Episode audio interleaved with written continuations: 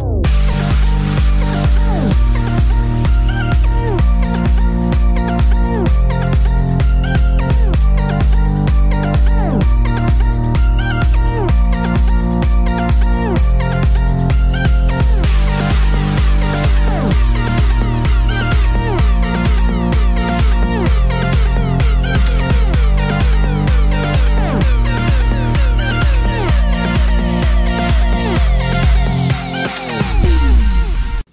Amigos, bienvenidos a otro capítulo del podcast Porque me ama, me llama. Les saluda su amigo el seminarista Jorge Gil y pues me da mucho gusto encontrarnos a través de, este medio, saludarlos a través de, esta plataforma de podcast. Muchas gracias por escucharnos, muchas gracias por dejarnos entrar pues a su vida, a sus hogares, a sus trabajos.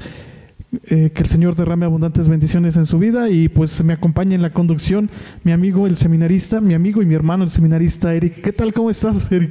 Hola, ¿qué tal, Jorge? Me da mucho gusto estar contigo y con todo nuestro auditorio eh, en un episodio más de Porque me ama, me llama. Hoy tenemos igual eh, un buen programa, una buena plática también con uno de nuestros compañeros seminaristas. Así es, el día de hoy queremos continuar con la temática que hemos seguido manejando estos, estos últimos dos podcasts, que es el papel de los jóvenes en la iglesia. Y precisamente hoy nos acompaña un hermano seminarista que, que es joven, que ha sentido este llamado a la que ha sentido el llamado de Dios a un estilo de vida específico, que es el ministerio ordenado del sacerdocio. Y pues sin más preámbulos, Vamos a dar un aplauso para dar la bienvenida a nuestro hermano el seminarista Kevin. ¿Qué tal Kevin? ¿Cómo estás? Bienvenido a este programa. Muy, muy bien, muchas gracias. Pues un gusto estar aquí con ustedes, un gusto estar con su, auditorio. Y, bueno, pues aquí, aquí estamos para servirles. Muchas gracias, Kevin. Eh, quiero decirles que, que Kevin es un compañero seminarista de la etapa de filosofía y él también tiene un programa eh, aquí eh, del seminario que se llama Discípulos en, Construcción. Cuéntanos acerca de tu apostolado. Bueno, pues eh, Discípulos en Construcción es un, es un proyecto que nace de la etapa de filosofía. lo, conduz, lo, lo, conduzco yo con, con otro hermano que, que, se llama Daniel. y bueno, con el equipo ¿no? que, que están siempre apoyándonos. Y, y es un programa que, que, con la, que tiene la finalidad pues de ir construyendo nuestra fe. Tiene temas pues igual muy muy interesantes como los que ustedes tocan, con ese, con ese tinte de, del discipulado, ¿no? De lo que nosotros hacemos en esta etapa de formación.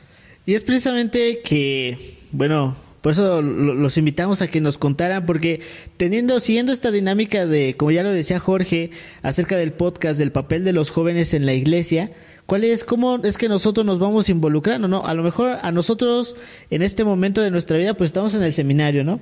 Pero ustedes que están, este, que tienen sus actividades en otro ritmo de vida, en otro estilo de vida, ¿cómo ser un discípulo, no? Y es para eso también que lo hemos invitado para que nos explique o para que, para que en esta charla amena podamos descubrir cuál es, cómo podemos sernos, hacernos discípulos, ¿no? En primer lugar, discípulos de quién, hacia dónde seguimos, ¿no? Ya en un, en un podcast habíamos dicho ah, el tema del liderazgo, de cómo es que a quienes seguimos o, a quienes admiramos, ¿no? O quienes pretendemos seguir o a quienes pretendemos, este, pues admirar, ¿no?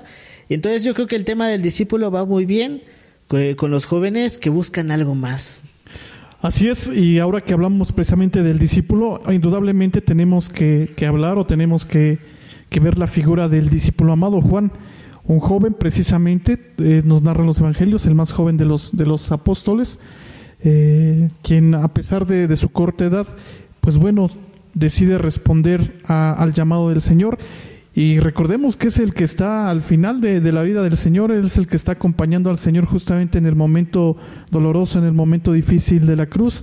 Es quien se lleva a María a vivir con Él. Eh, sin duda, un, un discípulo fiel, un, joven que, a su corta edad ha sabido responder con, mucha alegría, con mucho amor y sobre todo también con mucha responsabilidad a lo que el Señor le invita. Así es, bueno, pues sí, parte de lo que, de lo que pues nosotros hacemos eh, es pues ir construyendo, nos, nos, nos dice nuestro, nuestro Padre que, que nos acompaña en la dirección espiritual, que, que el discípulo pues es el que está ahí constantemente a los pies del maestro, escuchando su palabra, aprendiendo de él, siguiendo sus pasos. Y mira qué bueno que, que, han tenido estos temas, porque yo creo que muchas veces en el mundo ya no, ya no sabemos a quién seguimos, ¿no? Ya actualmente somos seguidores de alguna persona que es tendencia, ¿no? Exacto. Somos, training topic. Claro, sí, seguidores de un, de un influencer. Y, cómo esa persona técnicamente y pues prácticamente lo que hace es influir en nuestra vida, ¿no? Porque si esta persona dice algo, yo lo hago. Y si esta persona hace otra cosa, eh, pues también lo hago porque lo hizo esa persona, ¿no? Entonces nosotros lo que hacemos aquí en el seminario, en la etapa discipular, pues es eso, ver a Jesús como un ejemplo, como un maestro, como alguien que nos puede enseñar, nos puede eh, pues mostrar un camino, un estilo de vida y sobre, sobre esa, esa concepción que tenemos de Jesús como maestro, pues nosotros aprender de él y seguir sus pasos. Efectivamente, hoy eh, en el mundo, pues, como bien lo dices, hay mucha gente que puede eh, influir, que puede decir, muchas ideologías, muchas concepciones, pero yo creo que la, la concepción que más promueve al ser humano, la concepción que más este, hace planificarse al ser humano es la de Cristo, es la propuesta de Cristo que nos hace a cada uno de nosotros, ¿no? Y nosotros en este momento que somos jóvenes, pues estamos en el seminario, que también Jorge y yo pasamos por la etapa de discipular, por la etapa de filosofía, donde es estar a los pies del maestro, ¿no? Aprender cómo lo hace él, aprender a hacer las cosas como lo hace Cristo eh, para nosotros, ¿no? Pero Kevin, ¿Cómo, ¿Cómo se puede una persona que está fuera del seminario, que se desenvuelve en otro, en otro estilo de vida, cómo puede encontrar serse, hacerse discípulo del maestro? Bueno, pues ser discípulo de Jesús no es exclusivo para alguien que siente un llamado vocacional hacia, hacia el sacerdocio, ¿no? O en, o en el caso de las mujeres, hacia la vida consagrada. No es exclusivo. El discípulo de Jesús es aquel que escuchando la llamada del Señor responde con generosidad hacia lo que Él quiere que nosotros hagamos, ¿no? Y, y, el Señor nos llama a muchas cosas, ¿no? Eh, a la vocación específica, pues son, son diversas, al matrimonio, a la soltería, a la vida consagrada. Pero, ¿cómo, cómo ser un discípulo de Jesús en, en el mundo, pues en, el, en, en medio del, del mundo, ¿no? Pues yo creo que primero es escuchando ese llamado hay que estar muy atentos. Cuando uno no está atento a lo que Dios nos, nos, nos quiere pedir, nos quiere llamar, y lo hemos escuchado en los, en los evangelios ¿no? de, de, hace poco, cuando iba llamando a sus discípulos, y, y, el que no está atento a, a, ese pasar de Jesús y, llamar, y llamarlo, pues nunca, nunca lo va a seguir, nunca va, va a sentirse atraído por él, ¿no? Y, y cuántas veces eh, allá afuera pues estamos tan aturdidos con cosas, tan llenos de, de, pues prácticamente del mundo, sí, claro. ¿no? Que, que, que, no podemos escuchar la voz de Dios. Estamos más interesados en, en cuántos likes tengo, en cuántos seguidores, en cuántos seguidores, en que en que si le, en que si mi mejor amiga compartió mi retuiteó mi, mi tweet y cosas como eso que cuando pasa Jesús a, nuestro lado, pues no podemos escuchar ese llamado. Entonces, la primera parte, pues es escuchar, estar atentos. ¿Y cómo vamos a estar atentos? Pues buscando a Jesús. Siempre tenemos, eh, pues, formas, ¿no? Y, yo me doy cuenta ahora en los medios tecnológicos que, usamos comúnmente, ahorita por, la pandemia y todo eso, no podemos ir a la, iglesia, ¿no? Yo, yo, yo en un momento diría, eh, ¿Cómo buscar a Jesús? Pues yendo a la, capilla, yendo a la iglesia, escuchando la palabra de Dios, que lo podemos hacer fuera del templo, ¿no? Pero a veces ahora tenemos un medio que es, que es muy, muy práctico y, aquí podemos escucharlo, ¿no? A veces estamos en Facebook y estamos viendo videos, programas, TikToks y sale algo, sale un predicador, sale una misa, sale un programa y lo pasamos. ¿no? y entonces ya, tal vez ese era el momento en el que Jesús nos quería hablar y ya por, por pasarlo, pues ya nos perdimos de esa oportunidad, ¿no? Y, y entonces, pues el, el, primer paso, pues es escucharlo. El segundo, después de escucharlo, pues hay que responder. ¿Y cómo vamos a responder? Hay muchas formas, eh, pues, de, de, responderle al Señor, ¿no? Hay quien dice, sí, pero luego, ¿no? sí, claro. O hay quien, quien dice... Espérame tantito, tengo mis propios proyectos. Sí, tengo, tengo mis planes y, y ahorita pues, pues no. Pero hay quien, quien dice, bueno, va, sí, sí lo intento, ¿no? Y, y algo que, que, justo platicábamos hoy en la mañana y decíamos de, de, cómo ser valiente ante, ante dar una respuesta, ¿no? Lo podemos ver en el, en el Evangelio, el joven que, que le dice el Señor, sígueme, y él, y él dice, pues, ¿cómo? Si tengo muchas, muchas riquezas, tengo muchos planes. Y, y cómo nosotros pues vamos a responder. En realidad se tiene que ser muy valientes para poder responder, ¿no? Porque en realidad tú llegas y no, no tienes nada de lo que tenías allá afuera, ¿no? Y, y por ejemplo, no solo la, la persona que, que, que, responde un llamado, ¿no? Sino también las otras personas están en un ambiente en el que todo está estructurado de cierta forma, ¿no? Pongámoslo así, unas, eh, un grupo de amigos pues ya saben que van a salir a bailar, que van a salir a tomar, que van a salir al cine, que van a salir. Y ya sus conversaciones de cierta forma están estructuradas, ¿no? Efectivamente. Y llega alguien que conoció a Cristo, que escuchó el llamado del Señor a ser su discípulo. Y llega y les dice, ¿saben qué? Ha cambiado mi vida. Y saben que Dios los ama y ¿qué va a hacer? Pues va totalmente a, a, romper, a, desbaratar a eso, sí, claro, va a romper ese esquema, va a romper esa estructura que ya estaba de, de esas amistades o, o, de ese grupo y lo van a excluir porque van a decir es que ya no eres el mismo, es que ya no. Y entonces va a tener que buscar otro camino. Entonces va a pasar lo mismo, va a dejar todo lo que tenía por ir tras Jesús. Entonces, ya dijimos eh, escuchar, responder y ahora el seguimiento, ¿no? Y el Señor nos lo marca muy fácil. Bueno, perdón, no muy fácil. Lo marca, lo marca muy, muy, eh, muy concreto. Muy concreto en, uno de, los evangelios, ¿no? Quien quieras venir tras de mí, que cargue su cruz de cada día y me siga. Ese es el verdadero discípulo, el que sabe cuál es, pues eso que tiene que ir llevando todos los días y tiene que, que, llegar a ese proyecto final. Y muchas veces nos aturdimos en, en, decir, ay, pero es que ser santo o seguir a Jesús es muy difícil y es un proyecto muy cansado.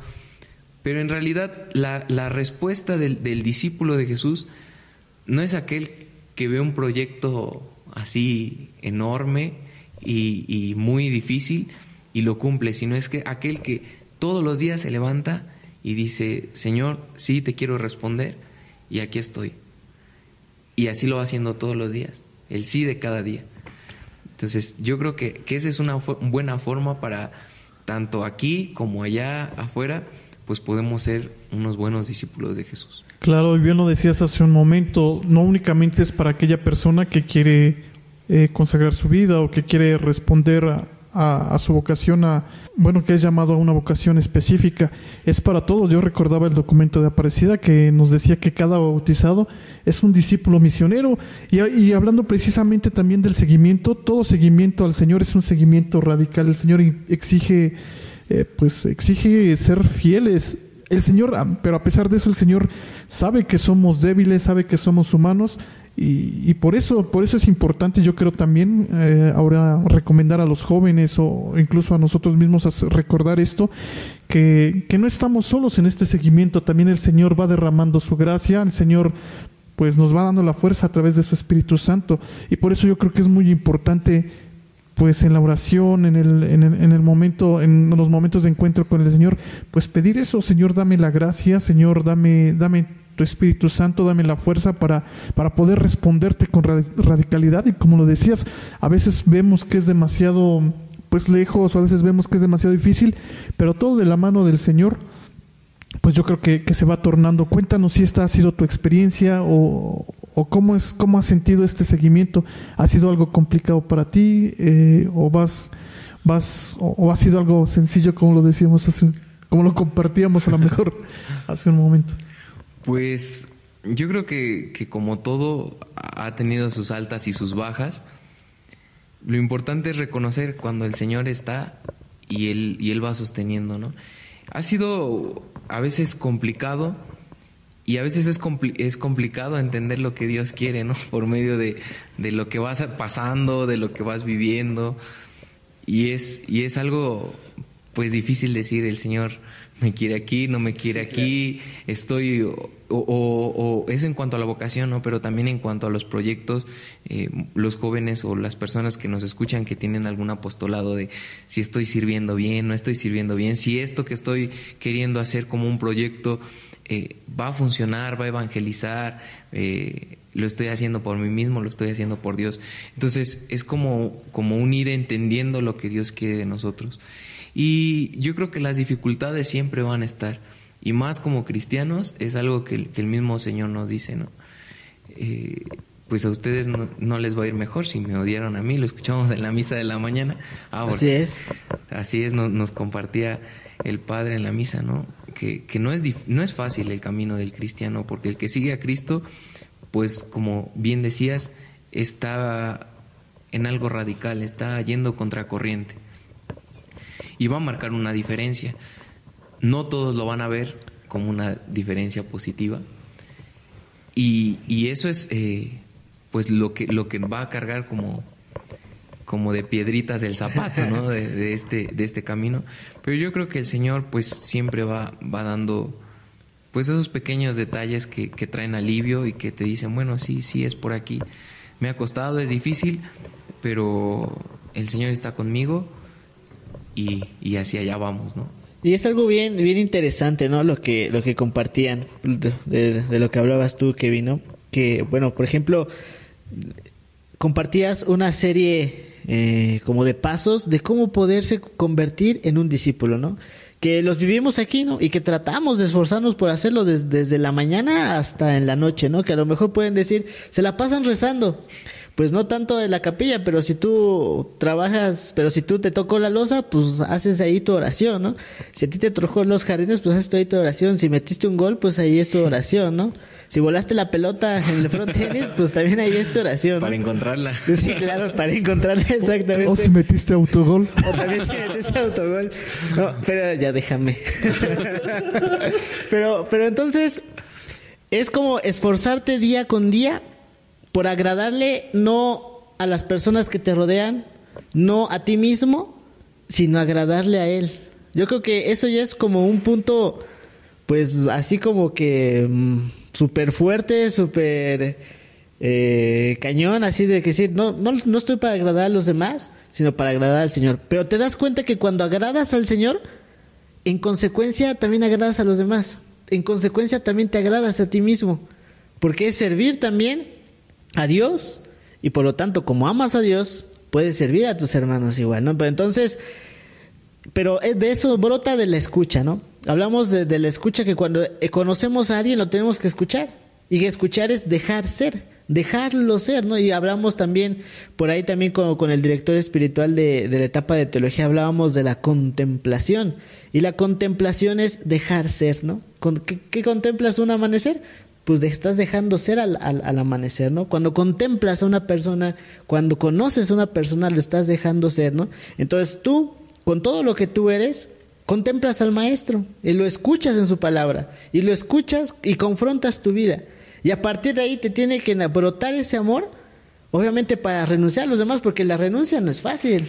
La renuncia pues no es algo, ah, porque ya voy a renunciar a esto nada más porque no, conlleva una serie de, de actitudes que tienen que ir constantemente cambiando, ¿no? Y es aquí para reflexionar todos nosotros que eh, estamos en la atenta escucha de la palabra de Dios y cuáles son esas actitudes que día a día voy tomando para renunciar a mí mismo, para renunciar a, a, a esos este, apegos que a lo mejor nosotros podemos tener y que no nos y que no nos impiden responderle, ¿no? Estando aquí en el seminario, estando allá afuera, estando en, en cualquier momento de nuestra vida. Y eso vale para cualquier este para para cuando vayas a estudiar, cuando vayas al trabajo, cuando te relaciones, ¿no? Quitar algunas eh, actitudes que no te dejan para responder al Señor, ¿no? Y, por ejemplo, dicen muchos, no, pues es que, ¿cómo, cómo le hacen, no? ¿O cómo aguantan estando ahí encerrados, no? ¿O cómo le hacen para estar en el seminario? ¿Cómo, o cómo le hacen para, pues para que no, como hace rato, ¿no? Te hablabas de las fiestas, Kevin, ¿no? Que salen.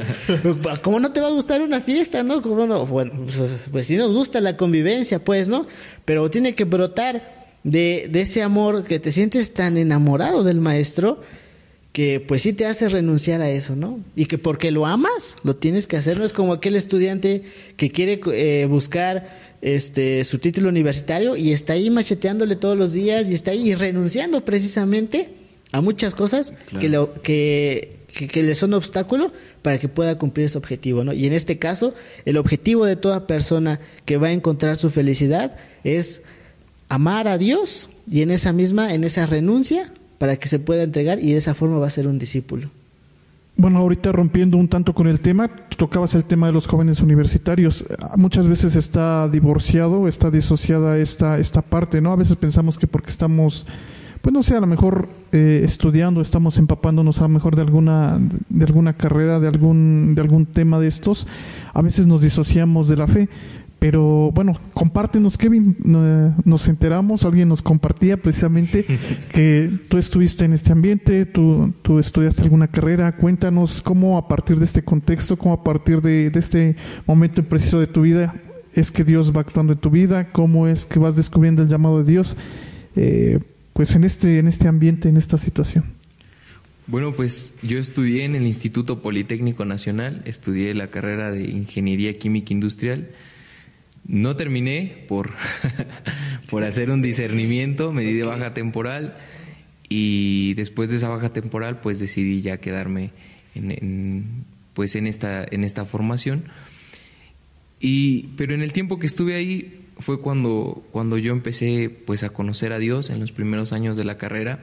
Había un centro marista justo enfrente de la, de la universidad y, pues ahí había grupo de jóvenes, todo de jornadas de vida cristiana, empecé a ir a, a ese grupo, pues empecé a conocer más de Dios.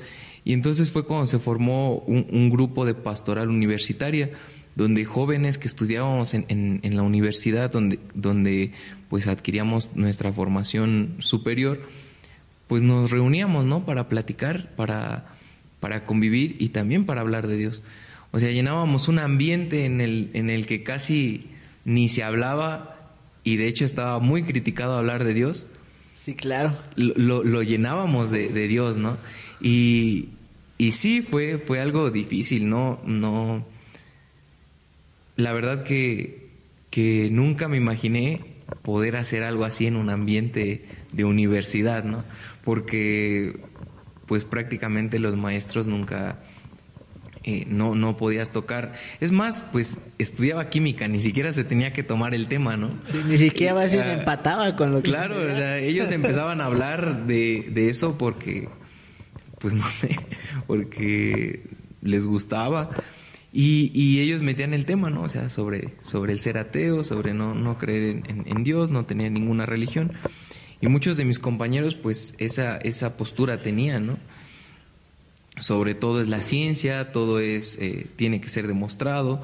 Y, y en cambio cuando, cuando hacíamos esas reuniones, pues eran muy, muy nutritivas, ¿no? Porque en realidad nosotros no nos separábamos de la ciencia, sino que veíamos con ojos de admiración todo lo que Dios había creado para que nosotros lo fuéramos descubriendo. Claro, y es que viene a mi mente las palabras de, de una santa, de, eh, también este, una gran mujer, filósofo, eh, Edith Stein, que dice, quien busca la verdad, de cualquier manera o de cualquier modo está buscando, está buscando a Dios, ya sea en la ciencia, ya sea a través de, las llamadas ciencias del espíritu. Eh, bueno, necesitamos comprender un poquito este término de las ciencias del espíritu, que es la historia, la, bueno, el arte. O sea, quien busca la verdad, ya sea en la ciencia positiva, en las ciencias del espíritu, ya sea a través de incluso de la fe, en el fondo está buscando a Dios. Y una gran experiencia esta que, que nos cuentas, este Kevin Arismendi, también, bueno, por gracia de Dios, a mí me tocó estar también en un ambiente similar.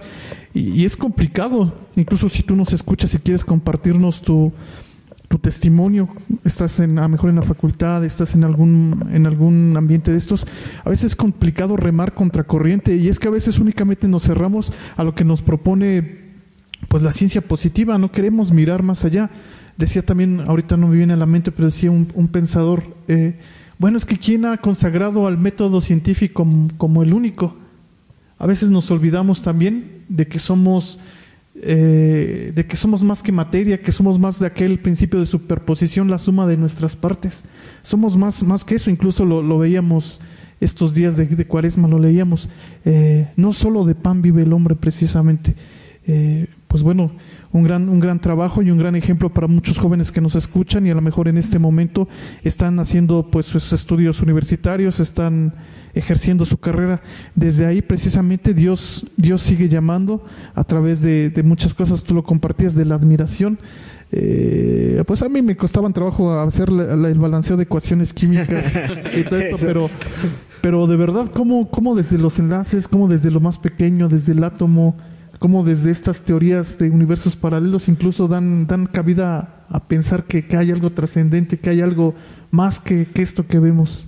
Y efectivamente, así como ustedes lo expresan, hay gente que quiere demostrarle, que quiere que demostremos a Dios, pero solamente desde el método científico, ¿no? Y, tenemos que ver que son eh, tipos de conocimiento o medios de conocimiento, y uno es la fe, otros son las ciencias exactas, las ciencias del espíritu, las ciencias positivas, que precisamente son complemento de un todo, ¿no? No son verdades absolutas, sino son parte de una, y una única verdad, ¿no? Y esta verdad que existe no se trata de demostrar que existe Dios, sino se trata de demostrar que algo que existe es Dios.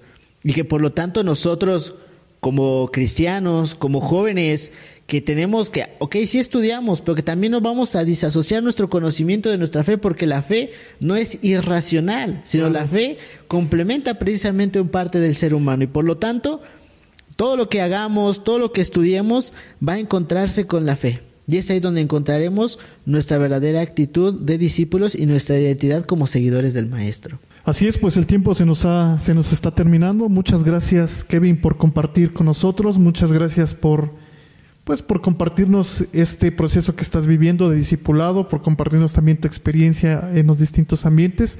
Y pues queremos, bueno, te cedemos un tiempo para compartirnos dónde te encontramos, qué es lo que estás haciendo a través en los medios de comunicación. Eh, escuchábamos, o a lo mejor algunos ya, ya te conocen a través de, tu programa de Discípulos en Construcción. Cuéntanos qué día se transmite, cómo es que van trabajando. Bueno, pues gracias a Dios ahorita ya estamos como en el capítulo 10 de, del episodio 10 de Discípulos en Construcción. Y y pues estamos muy, muy contentos, ya muchas muchas personas nos, nos escriben, nos, nos, nos ven. Ya eres training topic. no, todavía ya eres influencer. no, todavía no, pero pues la idea, algo que decíamos cuando lo empezamos, ¿no? Decíamos, no, no es importante cuántas personas nos vean, sino que las personas que nos vean salgan edificadas. Por eso se llama discípulos en construcción, ¿no? Que salgan de verdad vayan construyendo su vida cristiana a la vez que nosotros lo vamos construyendo. Decimos, no estamos terminados, necesitamos seguir aprendiendo del maestro y es lo que tratamos de compartir. Y bueno, el programa se pasa todos los sábados a la una de la tarde por la página de, de Facebook del seminario. Bueno, pues ahí está otro programa más que nos puede ayudar para nuestra edificación. También ya pues ya tenemos muchos seminaristas que son influencers, ¿verdad? pues, pues las circunstancias en este momento pues nos, nos empujan o, nos ayudan precisamente a ocupar estos medios de comunicación. A lo mejor ahorita ya poco a poco pues vamos, ya se han reabierto los templos, aún no se retoman las actividades propiamente de, de los grupos de oración, los grupos de laicado, pero pero nos han servido mucho estas plataformas para hacer nuestro apostolado y pues ahí estamos, ahí estamos Así es. respondiendo o haciendo nuestro apostolado con mucha alegría. El cristiano respondiendo en tiempos de COVID. Claro. Bueno, y pues muchísimas gracias por estar con nosotros, a todos los que nos escuchan. Gracias por estar al pendiente también de la formación de los futuros pastores. Muchísimas gracias por escucharnos. Y nosotros somos seminaristas de la Arquidiócesis de Toluca. Muchísimas gracias por estar con nosotros. Hasta pronto. Gracias, que Dios los bendiga. Adiós.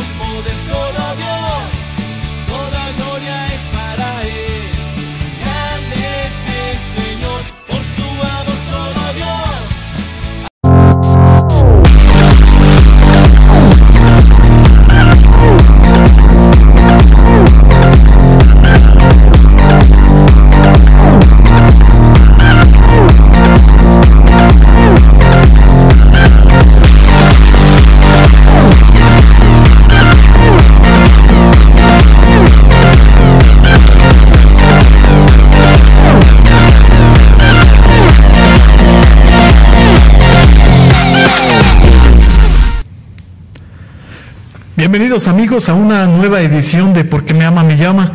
Me da mucho gusto saludarlos. Le saluda a su amigo y servidor, el seminarista Jorge Gil. Y me acompaña como en todos los programas en la conducción mi hermano, el seminarista Eric. Eric, ¿cómo estás?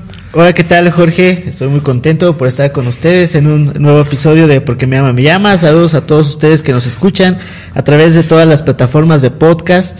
Y pues gracias por escucharnos y estar al pendiente eh, de nosotros los seminaristas. Y bueno, Jorge, hoy tenemos un programa muy especial que va precisamente relacionado pues con la cuaresma, que va también relacionado a, al tema de nuestra fe y que nos ayuda también a vivir más intensamente este sagrado tiempo que nos involucra hacia el misterio pascual. Y para eso tenemos eh, un invitado especial que está con nosotros, Fernando Saucedo. Pues aplausos para recibir a nuestro hermano Fernando Saucedo. Les compartimos, Fer es un hermano mayor que el día de hoy está con, está, está con nosotros. Fer, ¿qué Bienvenido, tal? Fer. ¿Cómo te sientes? Cuéntanos. Hola, ¿qué tal hermanos? Muchas gracias por, por eh, invitarme a esta nueva emisión. Es un placer, una alegría poder compartir con ustedes, Eric, Jorge. De verdad, eh, me da mucho entusiasmo por compartir, como decía Eric, en estos momentos de cuaresma, ¿no? O sea, un momento especial, sobre todo de conversión, pero lo importante es a lo que vamos a llegar, a la Pascua. Así es, claro. Y bueno, sin más preámbulo, vamos a entrar al tema. El día de hoy queremos hablar precisamente sobre la redención. A lo mejor muchas veces hemos escuchado esta palabra y, y a veces no la alcanzamos a comprender en su totalidad. Digo, el podcast dura media hora, pero, pero en la manera de lo posible vamos a tratar de abordar y, y descubrir qué es esto de la redención, porque ya como bien decía Eric, estamos viviendo este tiempo de gracia que la iglesia nos propone, que es el tiempo de la cuaresma, pero hemos de saber o hemos de, de entender que la cuaresma es un tiempo que nos prepara para celebrar y contemplar el misterio de nuestra redención. ¿No es así? El misterio pascual, como bien tú lo decías, pues es el culmen de la vida cristiana, ¿no? Incluso eh, decimos que es la fiesta más importante, incluso más que la Navidad, ¿no? Entonces, el cristiano que celebra la Pascua se, se- perfila precisamente en el tiempo de la cuaresma, ¿no? Pero entonces, ¿qué celebramos en el misterio pascual? La resurrección. Es- estamos celebrando solamente la resurrección de Cristo. ¿Cómo nos afecta a nosotros, no?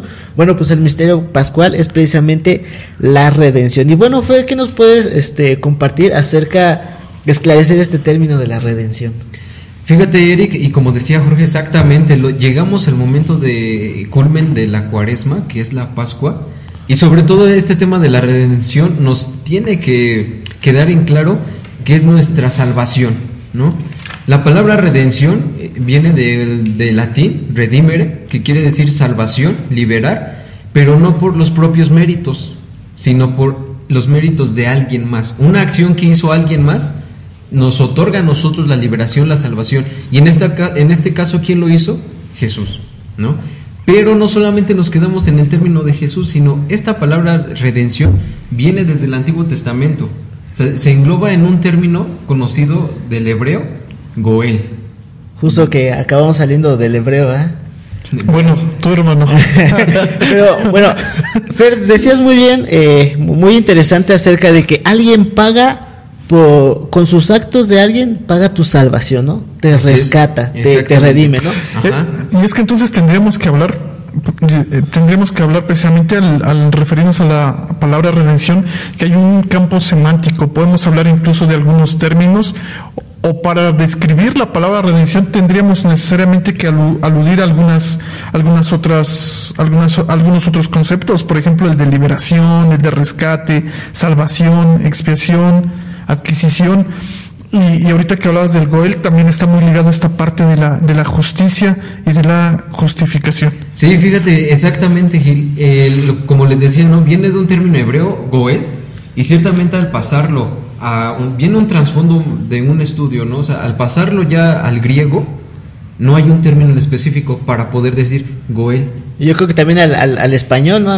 Igual, o sea, nos pasa lo mismo, ¿no? O sea, cuando nosotros vemos a lo mejor una película en inglés y, y tú ves una frase y resulta que en español salen tres renglones. Exactamente. ¿No? O sea, lo mismo pasó. O sea, no, hay- no encontraron cómo poder eh, darle un significado de- del hebreo al griego, pasarlo como goel. Entonces, por eso se da todo este campo semántico, ¿no? ¿Cómo poder, ahora sí, describieron más la palabra Goel más que darle el significado, ¿no? Describieron a qué se refiere el Goel, a la parte de la liberación, del rescate, de la paga. ¿Por qué? Porque viene del verbo Gaal. Gaal quiere decir recomprar, ¿no? O sea, eso es lo interesante. ¿Cómo vamos a, poner un concepto, Gaal, pasarlo al participio presente de, de Goel? Y tú dices recomprar, ¿cómo? Eso es lo que vino a hacer Jesús. Eso es lo que vino a hacer en la salvación, en su entrega, en su, en su morir en la cruz. Él recompró nuestra salvación, nos liberó del pecado. ¿Cuál fue el precio a pagar? La sangre. Por eso a veces nosotros podemos escuchar que nos dicen, ah, la preciosísima sangre de nuestro Señor Jesucristo. Pero no es porque las... Algunas veces en la preciosísima. Exactamente, ¿no? Pero no, es porque la sangre sea, ah, es bella la sangre. Obviamente sí es bella la sangre de nuestro Señor.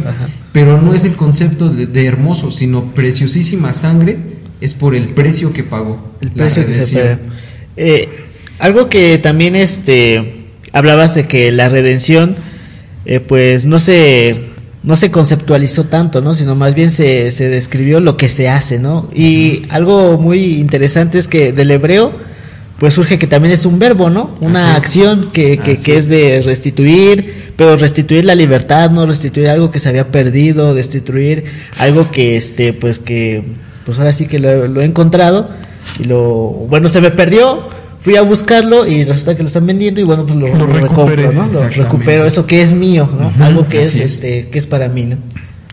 Bueno, entonces, pero ayúdanos a entender exactamente esta parte o el término, ahora que, que hablabas precisamente de redención, lo relacionabas a este principio, a esta palabra, a este verbo, como ya bien has dicho, que es el goel, pero ayúdanos a entender un poquito exactamente, ahora que estas palabras nos lo describen, ayúdanos a entender entonces qué es el goel. ¿Cuál es la función del Goel? Fíjate, el Goel tiene, es magnífico entenderlo, ¿no? Porque el Goel era una persona en específico. O sea, vivían en, aquel, en el antiguo Israel, o sea, Antiguo Testamento vamos a poner. En el antiguo Israel se manejaban por familias, pequeñas familias, de las cuales las familias hacían una tribu. ¿no? Y recordamos las doce tribus de Israel, ¿no? Pero las tribus la conformaban unas, unas familias en específico, conocidas como Mishpach, ¿no? Del hebreo también eran comunidades, y la cual tenía que haber un representante. Este representante era como el tutor para poder liberar a los demás, y era una bendición. O sea, así como el Goel era elegido, porque era elegido, él es una bendición para la familia, porque especialmente el Goel tenía cuatro funciones. Cuando una persona reducida a la pobreza se veía obligada a vender parte de su tierra, el Goel la compraba o la recompraba y se la regresaba a su pariente. O sea, el Goel principalmente tenía que ser consanguíneo, es el pariente más cercano, ¿no? O sea, el, el Goel tiene que rescatar aquello que, está perdiendo el otro hermano, el prójimo. Y sobre todo porque es de mi sangre, sobre todo porque es de mi tribu, es de mi, comunidad. El segundo aspecto, cuando una persona tenía que venderse en servidumbre por deudas, el Goel compraba la liberación del compañero para que no cayera en esclavitud. Lo liberaba de la esclavitud porque no era justo que un, un hermano mío esté esclavizado a causa de su pobreza. Exactamente, y viene a mi mente, por ejemplo, una costumbre en el pueblo eh, judío o en el pueblo de Israel. O sea, no podías vender, o no podías tener un esclavo que fuera judío. Exactamente.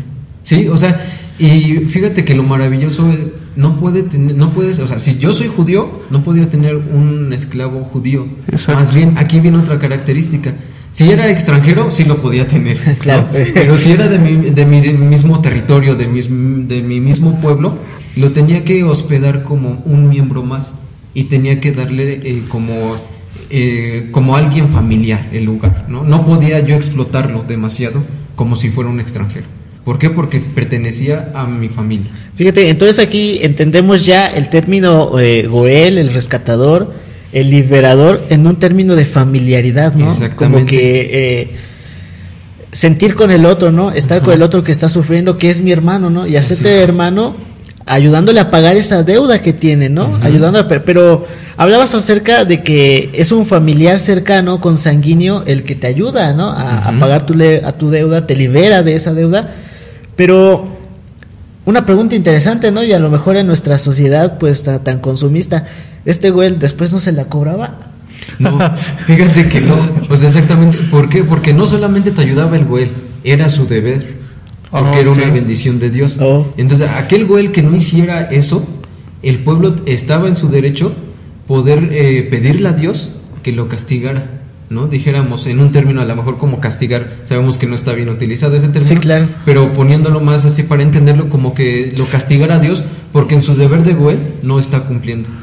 O sea, está siendo bendecido por Dios y no cumple su función como verdadero güey. Entonces un Goel es aquel que tiene la capacidad de poder solventar o de poder, em, bueno, en el caso de que dices cuando pierden un terreno, es aquel que tiene la capacidad para comprar el terreno y lo restituye en gratitud únicamente por ser su pariente y porque Dios le ha bendecido con esos bienes, por eso tiene como obligación eh, pues ir al rescate de los bienes de su hermano. Sí, exactamente. O sea, aquí entra también otro, otro término que se le llama personalidad eh, corporativa, que aquel eh, que en un pueblo, en un pueblo, por ejemplo, si a alguien le pasaba algo, a todos les pasaba, ¿no? O sea, si había una, si él te metes conmigo, con todos te Ajá, metes con todos te met- Exactamente, o Tu sea, barrio te es. respalda ahí. Ahí podemos aplicar eso. Claro, claro, claro. O sea, eso era la, perso- la personalidad corporativa, ¿no? Me pasaba algo a mí, le pasaba a todos, ¿no? Entonces, por ende, el Goel tenía que, tenía que llevar a cabo todas esas acciones, ¿no? O sea, por ejemplo, ya en el tercer caso, el tercer caso del Goel, la función del Goel, eh, es más fuerte, porque en el caso de un homicidio, el Goel podía vengar la sangre de su hermano. Oh, O sea, Todo eso incluía. todo eso incluía, o sea, falta otro, ¿no? Ahorita vemos el otro, Ah, porque el otro tiene otro contexto también muy, muy interesante, la- el otro punto del Goel. Pero esta parte la podemos tomar en cuenta desde el Génesis. Cuando Abel y Caín, ¿no? Muere el hermano, lo mata su hermano. Y Dios le reclama, ¿no? ¿Qué has hecho? ¿Dónde está tu hermano? ¿Dónde está tu hermano? Dice, su sangre Clama. clama a mí. Dios se convierte en ese momento en Goel, El que venga la el muerte. que venga la muerte. No lo venga. Si, si, si nosotros nos damos cuenta, Dios le dice, ahora vas a sufrir. Exacto. Vas a sufrir las consecuencias. ¿Por qué? Porque decía que el, el, eh, conocido el Goel o el vengador de sangre, decía, cuando hace un homicida, el Goel tenía en todo su derecho ir a matar a este hombre. ¿Por qué? Porque, porque era un pecado el homicidio. Y entonces la sangre eh, manchaba la tierra.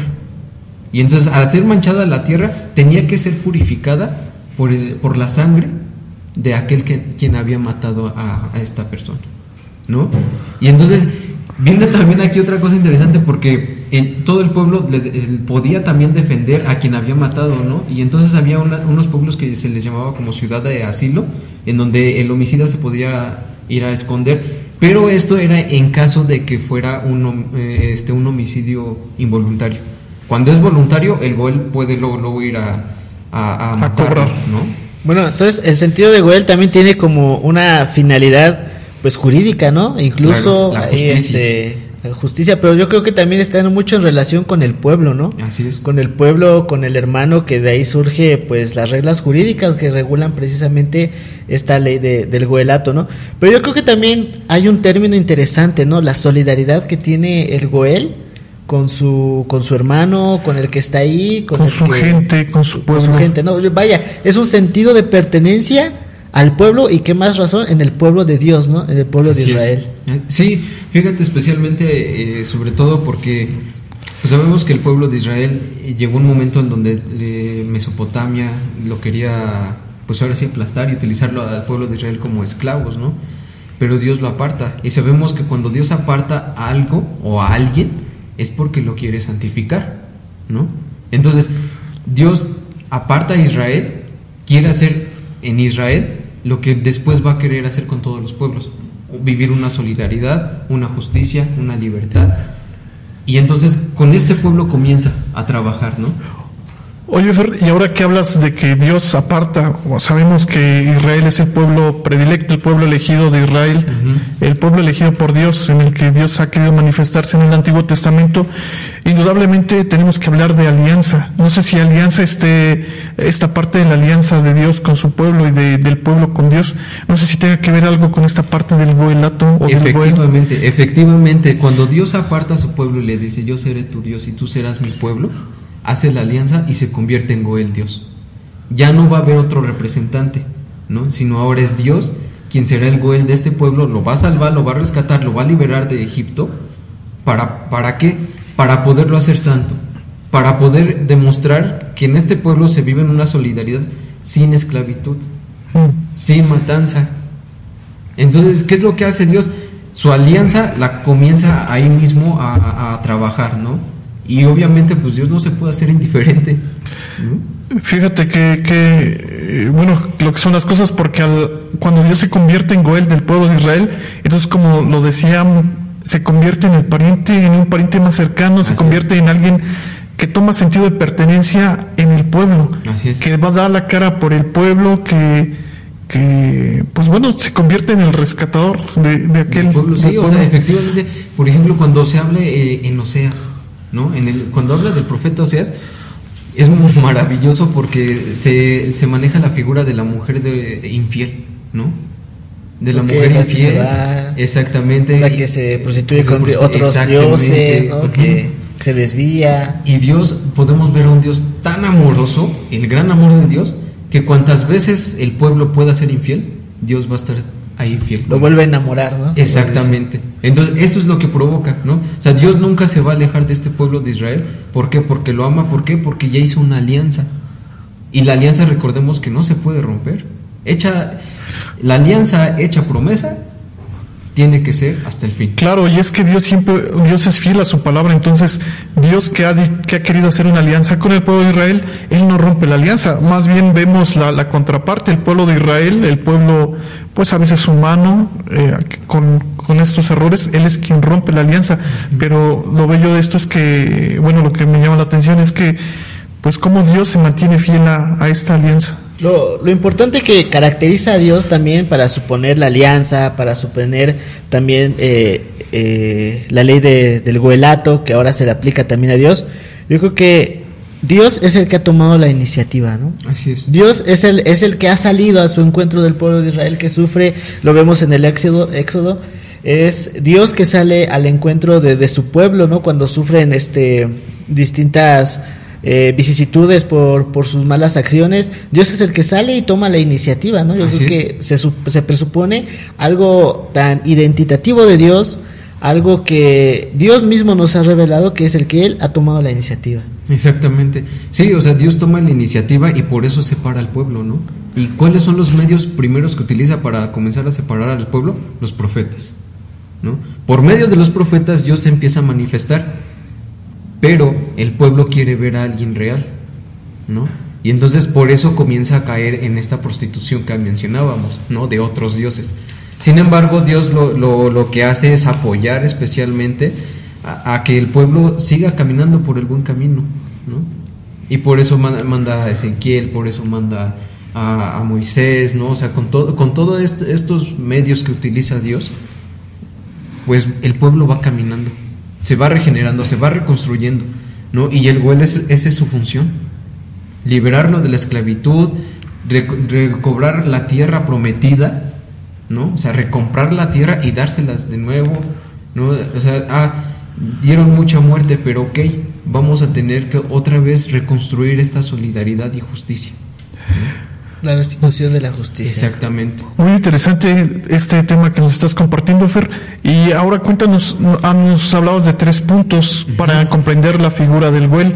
¿Cuál sería el cuarto punto o la cuarta manera de entender esta figura del Goel? El cuarto punto, fíjense que va muy relacionado con la ley del levirato. ¿no? ¿Cuál era la ley del levirato? El que cuando moría el hermano, si estaba casado el hermano, su cuñado podía eh, Tomar a la tomar mujer. a la mujer para dejar descendencia, ¿no? Y entonces, pues queda eh, esa ley del levirato, pero en el libro de Ruth, esta ley del liberato, el libro de Ruth. exactamente, en el libro de Ruth, la ley del liberato tiene eh, a- también se junta con el- la función del Goel.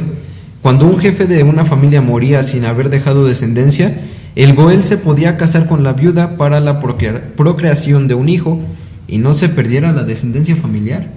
O sea, eso era también el deber del Goel, ¿no? O sea, podemos pensar que la función del Goel era, ah, no, pues no, no quiero ser Goel, no, qué feo ser Goel.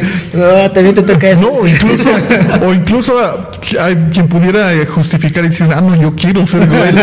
Algunos sí, no, pero imagínense, la función del Goel eh, también a veces tenía que ser eh, una persona sin demasiadas responsabilidades matrimoniales, no podemos pensarlo. Claro. Pero también, o sea, su función y como sabemos tiene que ser cumplir con la ley de Dios. Incluso es la pregunta que le hacen a- a- al maestro, ¿no? A- Jesucristo sí. en uno de los evangelios, donde ni precisamente los saduceos Los que niegan la, resurrección del maestro y se cumple la, la ley del levirato, ¿no? Que a veces Ajá. no entendemos muy bien de eh, eh, ese evangelio, nos cuesta un poco, ¿no? Pero entendiendo el contexto de las leyes este, de los judíos, podemos entender precisamente cómo se cumple también la ley del, del goelato. Del Guelato, sí, exactamente, porque en el libro de Ruth Boaz, o Boaz, dependiendo la traducción de, eh, de la Biblia que tengamos, Católica, pues, pues. católica- no, obviamente no, la edición más bien, no la traducción, más bien la edición que tengamos va a aparecer como Bo- Boaz o Boaz, ¿no?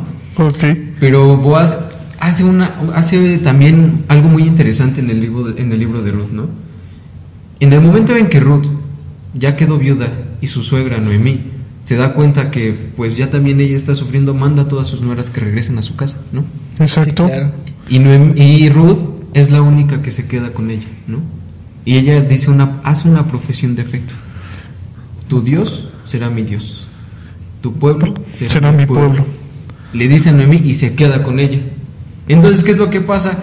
Noemí piensa sobre, especialmente en querer vender tierras. ¿Por qué? Porque ya no tenía cómo sustentarse. Sabemos que en aquel entonces la mujer no tenía voz ni voto. Sí, claro. Era marginada. Y luego viuda, pues peor tantito. Sí, exacto. Entonces, ¿qué es lo que pasaba? Que Noemí se acuerda que tienen un familiar cercano, ¿no? En el momento en que Ruth hace esta profesión de fe, se vuelve ya consanguínea de Noemí. Sí, era lo que te iba a decir, porque al final de cuentas eh, Ruth es nuera de Noemí, entonces no existe ese lazo sanguíneo, incluso no era de la misma tribu, porque Ella era extranjera, Ella era extranjera. de Moab. Ajá, era moabita, exactamente. entonces en este momento Ruth se convierte. En parte de la familia de, de Noemí, Ok. ¿no? Por lo tanto, judía se convierte al Al judaísmo. Sí, claro, porque hace la declaración, tu pueblo será mi pueblo y, Y tu tu Dios será mi Dios. Especialmente con esto, tu Dios será mi Dios, es cuando entra ya en vigor ahora sí la ley del huelato, ¿no? Cuando ya, ya eh, Ruth va, Noemí más bien le dice que, que hay un pariente cercano que lo vaya a ver para que pueda este, haber descendencia y que no se pierda, ¿no? La, la parentela familiar. Entonces, ¿qué es lo que hace? Va, a- va a buscar a, a Boaz. Y Boaz primero piensa y dice, ya hay un Goel primero. O sea, hay un pariente ah, más cercano que es- No, no que fuera más cercano, sino que él tiene primero la función. Ah, O sea, ok. en, un- en una tribu, como les mencionaba hace un momento, no puede haber dos, dos Goeles, solamente había uno. ¿no? Entonces, si este Goel decía yo no puedo y le paso a alguien más toda la potestad del Goelato, entonces ya entraba otro en vigor. ¿no? Entonces, ¿qué es lo que hace Boaz? Va, ahí en la Biblia aparece como el fulano, no, no aparece nombre, dice el fulano, y le comienza a decir, mira, fíjate que tu parienta este, Noemí acaba de ya perder a su marido y quiere vender los terrenos, ¿no? Entonces, pues no la podemos dejar porque es familia, ¿no? Ah, pero si también quieres rescatar el terreno, también te tienes que casar con, con, este, con Ruth para que pueda haber pariente. ¿no? Pa- Sí, para darle descendencia también. familiar. Ajá, sí, ¿no? claro. En, en ese momento se juntaron las dos leyes, del huelato Y del levirato. Y Fer, bueno, en este contexto del huelato, ¿cómo podemos po- ver a este a Jesucristo y su misterio pascual que ahora es para toda la humanidad, ya no es para el pueblo de Israel, ¿no? Ahora ya es para todo el- para toda la humanidad que trasciende las generaciones, trasciende los siglos y que aún en nuestro tiempo todavía sigue siendo el misterio de la redención para nosotros. Sí, y es que hablabas precisamente de, de cuando hablamos del Goel, lo usamos porque nos estamos refiriendo a la palabra redención. Así es, Ahora decimos que Cristo es nuestro redentor. Así es. Entonces Cristo es nuestro Goel. Cristo se vuelve el perfecto Goel, el único Goel que cumple todas las funciones que dijimos hace un momento de la descripción que se le da, porque no se encuentra término correcto para, para poder traducir Goel. Y entonces Cristo, dándonos cuenta principalmente el momento de la encarnación. Su condescendencia toma la condición humana, se vuelve pariente de nosotros. Se hace uno, uno con nosotros, se hace humano, se vuelve nuestro pariente y entonces Él viene a rescatar. Dios mismo al encarnarse se hace nuestro familiar, se hace parte de nosotros. nosotros, de nuestro pueblo y por eso rescata a esta humanidad, regenera la humanidad, restablece la justicia, este restablece la dignidad del ser humano, lo eleva que había que había tenido su condición de pecado y le eleva casi a eh, resucitar con él, ¿no? Sí, exactamente. Entonces, ¿qué es lo que hace Jesús? Por medio de sus parábolas, por medio de las curaciones, por medio de los exorcismos, comienza a liberar, comienza a rescatar a las personas, comienza a sacarlas del pecado, de la esclavitud, de del, del cual estaban ya arraigados, ¿no? O sea, sí, el pueblo primero fue Yahvé quien viene rescatando al pueblo, pero se empieza otra vez a, perder, se, se empieza a desviar. Y entonces ya comienza eh, con, con Jesús viene con toda esta función otra vez del Goel, el perfecto Goel, que cumple todo lo necesario para el momento en que llegamos a la Pascua, ¿no? La Pascua, el momento en que pasión, muerte y resurrección traen la redención, la salvación para el hombre, liberarlo de la esclavitud del pecado. A lo mejor no lo vamos a ver ya, ya como, como un término terrenal, ¿no? De, ah, me regresó mis tierras, ah, sí, Sí, me, claro. ah, me- no. sino Pero nos ha regresado la dignidad de hijos de Dios. persona, de- La ah, imagen de Dios imagen con la cual Dios. fuimos creados. Exactamente, o sea, con la cual fuimos creados y para lo cual fuimos también hechos en, este, en esta tierra, ¿no? Una misión en específico. de los que estamos llamados, ¿no? Así es. Y pues bueno, Fer, eh, este tema está interesante, sigue, eh, se nota que lo has estudiado muy bien. Gracias. Se nota que lo, has- Se nota que lo manejas. Hemos, hemos, eh, bueno, le comentamos tantito, Fer, cuéntanos en qué grado te, te encuentras, cómo te sientes en el seminario. Pues me siento muy contento, estoy en cuarto año de teología, el último año, en la última etapa de la formación sacerdotal. Y pues Eh, felicidades. Felicidades, gracias, Fer. por gracia de Dios y gracias a lo- también a, a todo el equipo formador, pues estamos en este... Y sin duda la oración de mucha gente. Exactamente, principalmente su oración, ¿no? Y seguimos pidiendo porque la oración es la que más nos va a seguir alentando en este camino formativo. Así es, Fer, pues ánimo, muchas felicidades, ya estás en cuarto de teología, eso quiere decir el último año de nuestro seminario. Los Estás también últimos ya meses, los porque últimos estamos meses. a ya, punto de sí. terminar también. Y sé. terminas y te encaminas precisamente, primeramente a Dios, al ministerio sacerdotal. Primero Dios. Y bueno, eh, Y pues bueno, les damos mu- muchas gracias por acompañarnos a este, a este capítulo del podcast. Y antes quisiéramos hacer unos avisos parroquiales. Dios mediante estaremos viviendo la Pascua vocacional. ¿Qué es esto de la Pascua vocacional? Pues es un, es un, es una jornada vocacional en donde los jóvenes van descubriendo cuál es el querer de Dios para sus vidas. Eh, y pues bueno, la Pascua vocacional la tendremos del 29 de marzo al 4 de abril. ¿Quiénes pueden participar? Todos los jóvenes a partir de 14 años, jóvenes varones, que a la que quieran descubrir cuál es el querer de Dios para sus vidas.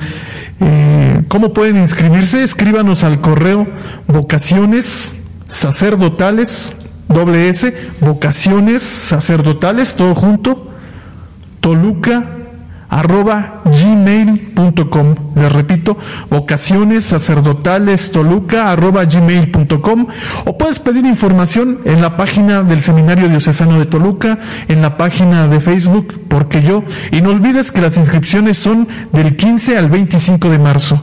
Date esta oportunidad dale esta oportunidad a Dios y descubre qué es cuál es el plan de Dios para tu vida y espero que este tema también que, que hemos tratado con, con, Fer y con, con Jorge nos siga ayudando precisamente a descubrir el sentido del misterio pascual, a lo cual nos encaminamos, que es precisamente a conmemorar ese misterio de la redención de nuestro Señor. Le damos las gracias a, todo, a Dios y a todos ustedes, gracias por escucharnos. Nosotros somos seminaristas de la Arquidiócesis de Toluca. Muchísimas gracias por estar con nosotros. Saludos, nos vemos. Adiós. Nos vemos, adiós, cuídense, Dios los bendiga.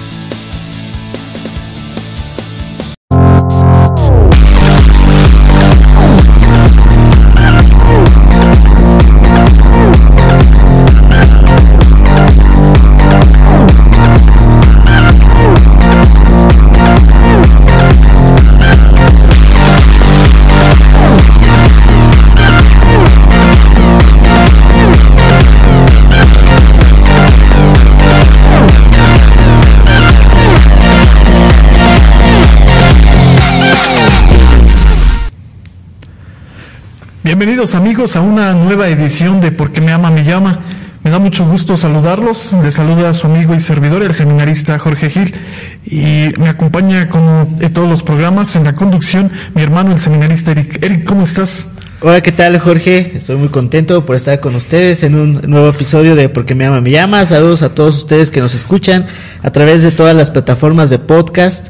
Y pues gracias por escucharnos y estar al pendiente eh, de nosotros los seminaristas. Y bueno, Jorge, hoy tenemos un programa muy especial que va precisamente relacionado pues con la cuaresma, que va también relacionado a- al tema de nuestra fe y que nos ayuda también a vivir más intensamente este sagrado tiempo que nos involucra hacia el misterio pascual. Y para eso tenemos eh, un invitado especial que está con nosotros, Fernando Saucedo. Pues aplausos para recibir a nuestro hermano Fernando Saucedo. Les compartimos. Fer es un hermano mayor que el día de hoy está con, está, está con nosotros. Fer, ¿qué Bienvenido, tal? Fer. ¿Cómo te sientes? Cuéntanos. Hola, ¿qué tal hermanos? Muchas gracias por, por eh, invitarme a esta nueva emisión. Es un placer, una alegría poder compartir con ustedes, Eric, Jorge. De verdad, eh, me da mucho entusiasmo por compartir, como decía Eric, estos momentos de cuaresma, ¿no? O sea, un momento especial, sobre todo de conversión, pero lo importante es a lo que vamos a llegar, la Pascua. Así es, claro. Y bueno, sin más preámbulo, vamos a entrar al tema. El día de hoy queremos hablar precisamente sobre la redención. A lo mejor muchas veces hemos escuchado esta palabra y, y a veces no la alcanzamos a comprender en su totalidad. Digo, el podcast dura media hora, pero, pero en la manera de lo posible vamos a tratar de abordar y descubrir qué es esto de la redención, porque ya como bien decía Eric, estamos viviendo este tiempo de gracia que la iglesia nos propone, que es el tiempo de la cuaresma, pero hemos de saber o hemos de, de entender que la cuaresma es un tiempo que nos prepara para celebrar y contemplar el misterio de nuestra redención. ¿No es así? El misterio pascual, como bien tú lo decías, pues es el culmen de la vida cristiana, ¿no? Incluso eh, decimos que es la fiesta más importante, incluso más que la Navidad, ¿no? Entonces, el cristiano que celebra la Pascua se, se- perfila precisamente en el tiempo de la cuaresma, ¿no? Pero entonces, ¿qué celebramos en el misterio pascual? La resurrección. Es- estamos celebrando solamente la resurrección de Cristo. ¿Cómo nos afecta a nosotros, no? Bueno, pues el misterio pascual es precisamente la redención. Y bueno, Fer, ¿qué nos puedes este, compartir acerca, esclarecer este término de la redención? Fíjate, Eric, y como decía Jorge, exactamente, lo- llegamos al momento de culmen de la cuaresma, que es la Pascua, y sobre todo este tema de la redención nos tiene que quedar en claro que es nuestra salvación, ¿no? La palabra redención eh, viene del de latín, redimere, que quiere decir salvación, liberar, pero no por los propios méritos, sino por los méritos de alguien más. Una acción que hizo alguien más nos otorga a nosotros la liberación, la salvación. Y en, esta, en este caso, ¿quién lo hizo? Jesús, ¿no? Pero no solamente nos quedamos en el término de Jesús, sino esta palabra redención viene desde el Antiguo Testamento. O sea, se engloba en un término conocido del hebreo, Goel. Justo que acabamos saliendo del hebreo, ¿eh? Bueno, tu hermano. Pero bueno, Fer, decías muy bien, eh, muy interesante acerca de que alguien paga por, con sus actos de alguien, paga tu salvación, ¿no? Te Así rescata, te, redime, ¿no? Ajá. Eh, y es que entonces tendríamos que hablar, eh, tendríamos que hablar precisamente al, al referirnos a la palabra redención, que hay un campo semántico, podemos hablar incluso de algunos términos, o para describir la palabra redención tendríamos necesariamente que alu- aludir a algunas, algunas otras, algunas, algunos otros conceptos, por ejemplo el de liberación, el de rescate, salvación, expiación, adquisición. Y, ahorita que hablabas del Goel, también está muy ligado a esta parte de la, de la justicia y de la justificación. Sí, fíjate, exactamente, Gil. Como les decía, ¿no? Viene de un término hebreo, Goel, y ciertamente al pasarlo a un- viene un trasfondo de un estudio, ¿no? O sea, al pasarlo ya al griego, no hay un término en específico para poder decir Goel.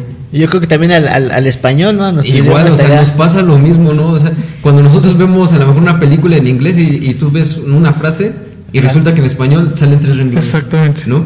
O sea, lo mismo pasó. O sea, no, hay- no encontraron cómo poder eh, darle un significado de- del hebreo al griego, pasarlo como Goel. Entonces, por eso se da todo este campo semántico, ¿no?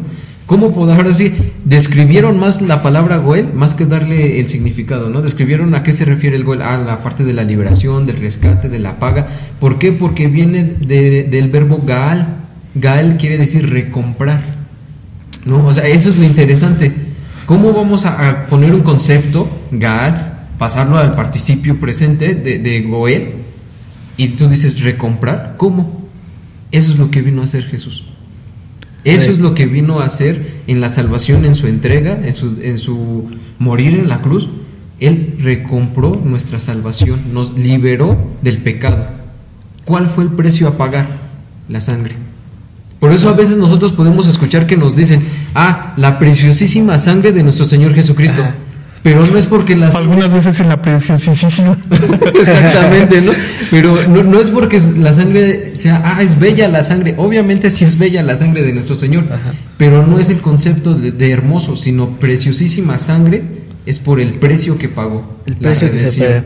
Eh, algo que también este hablabas de que la redención eh, pues no se no se conceptualizó tanto, ¿no? Sino más bien se, se describió lo que se hace, ¿no? Y algo muy interesante es que del hebreo pues surge que también es un verbo, ¿no? Una Así es. acción que, que, que es es. de restituir, pero restituir la libertad, no restituir algo que se había perdido, destituir algo que este pues que pues ahora sí que lo, lo he encontrado y lo bueno se me perdió, fui a buscarlo y resulta que lo están vendiendo y bueno pues lo, Lo lo recompro, ¿no? Lo recupero eso que es mío, ¿no? Algo que es este que es para mí, ¿no?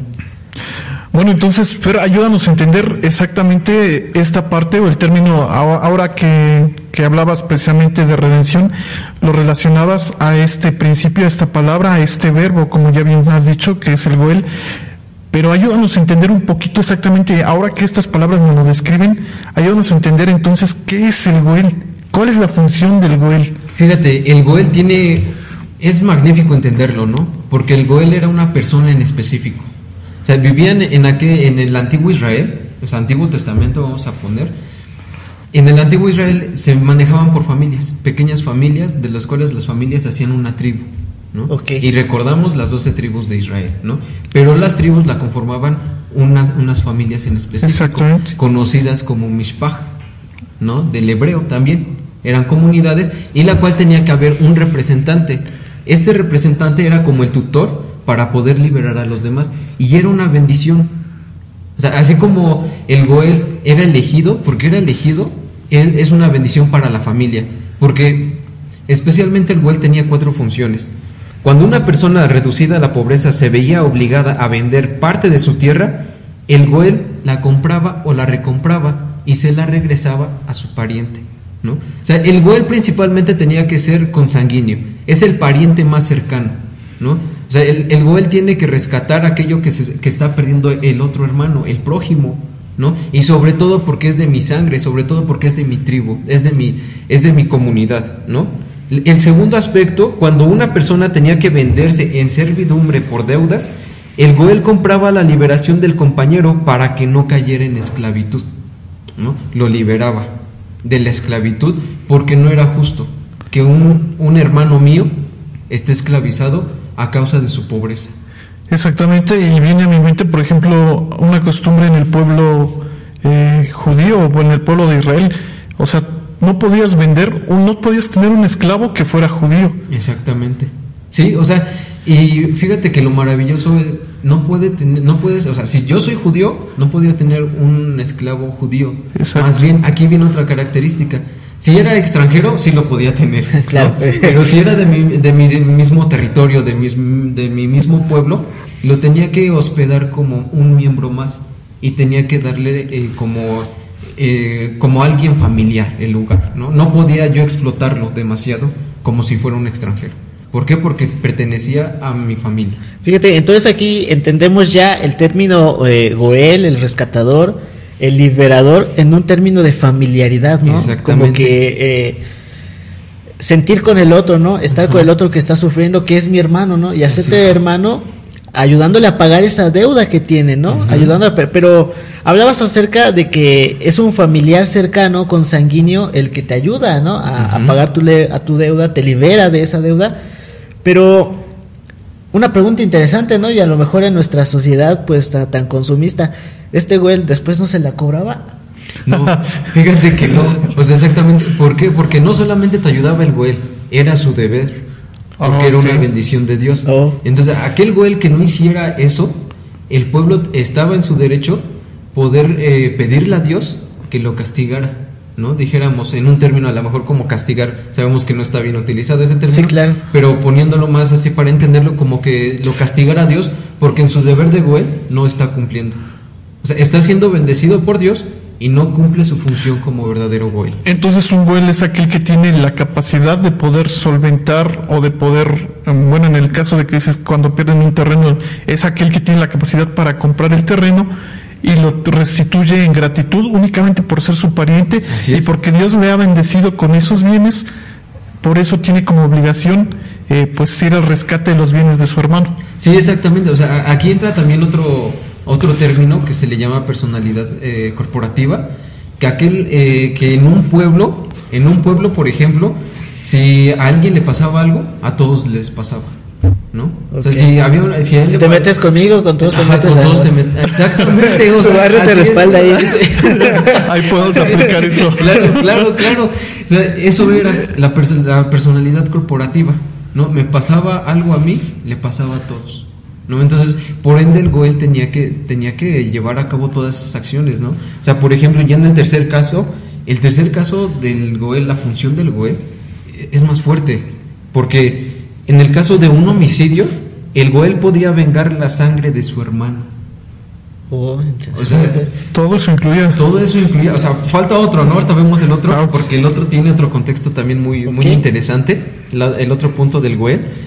Pero esta parte la podemos tomar en cuenta desde el Génesis. Cuando Abel y Caín, ¿no? Muere el hermano, lo mata su hermano. Y Dios le reclama, ¿no? ¿Qué has hecho? ¿Dónde está tu hermano? ¿Dónde está tu hermano? Dice, su sangre Clama. clama a mí. Dios se convierte en ese momento en Goel, El que venga a la el muerte. que venga la muerte. No lo venga. Si, si, si nosotros nos damos cuenta, Dios le dice, ahora vas a sufrir. Exacto. Vas a sufrir las consecuencias. ¿Por qué? Porque decía que el, el, eh, conocido el Goel o el vengador de sangre, decía, cuando hace un homicida, el Goel tenía en todo su derecho ir a matar a este hombre. ¿Por qué? Porque, porque era un pecado el homicidio. Y entonces la sangre eh, manchaba la tierra.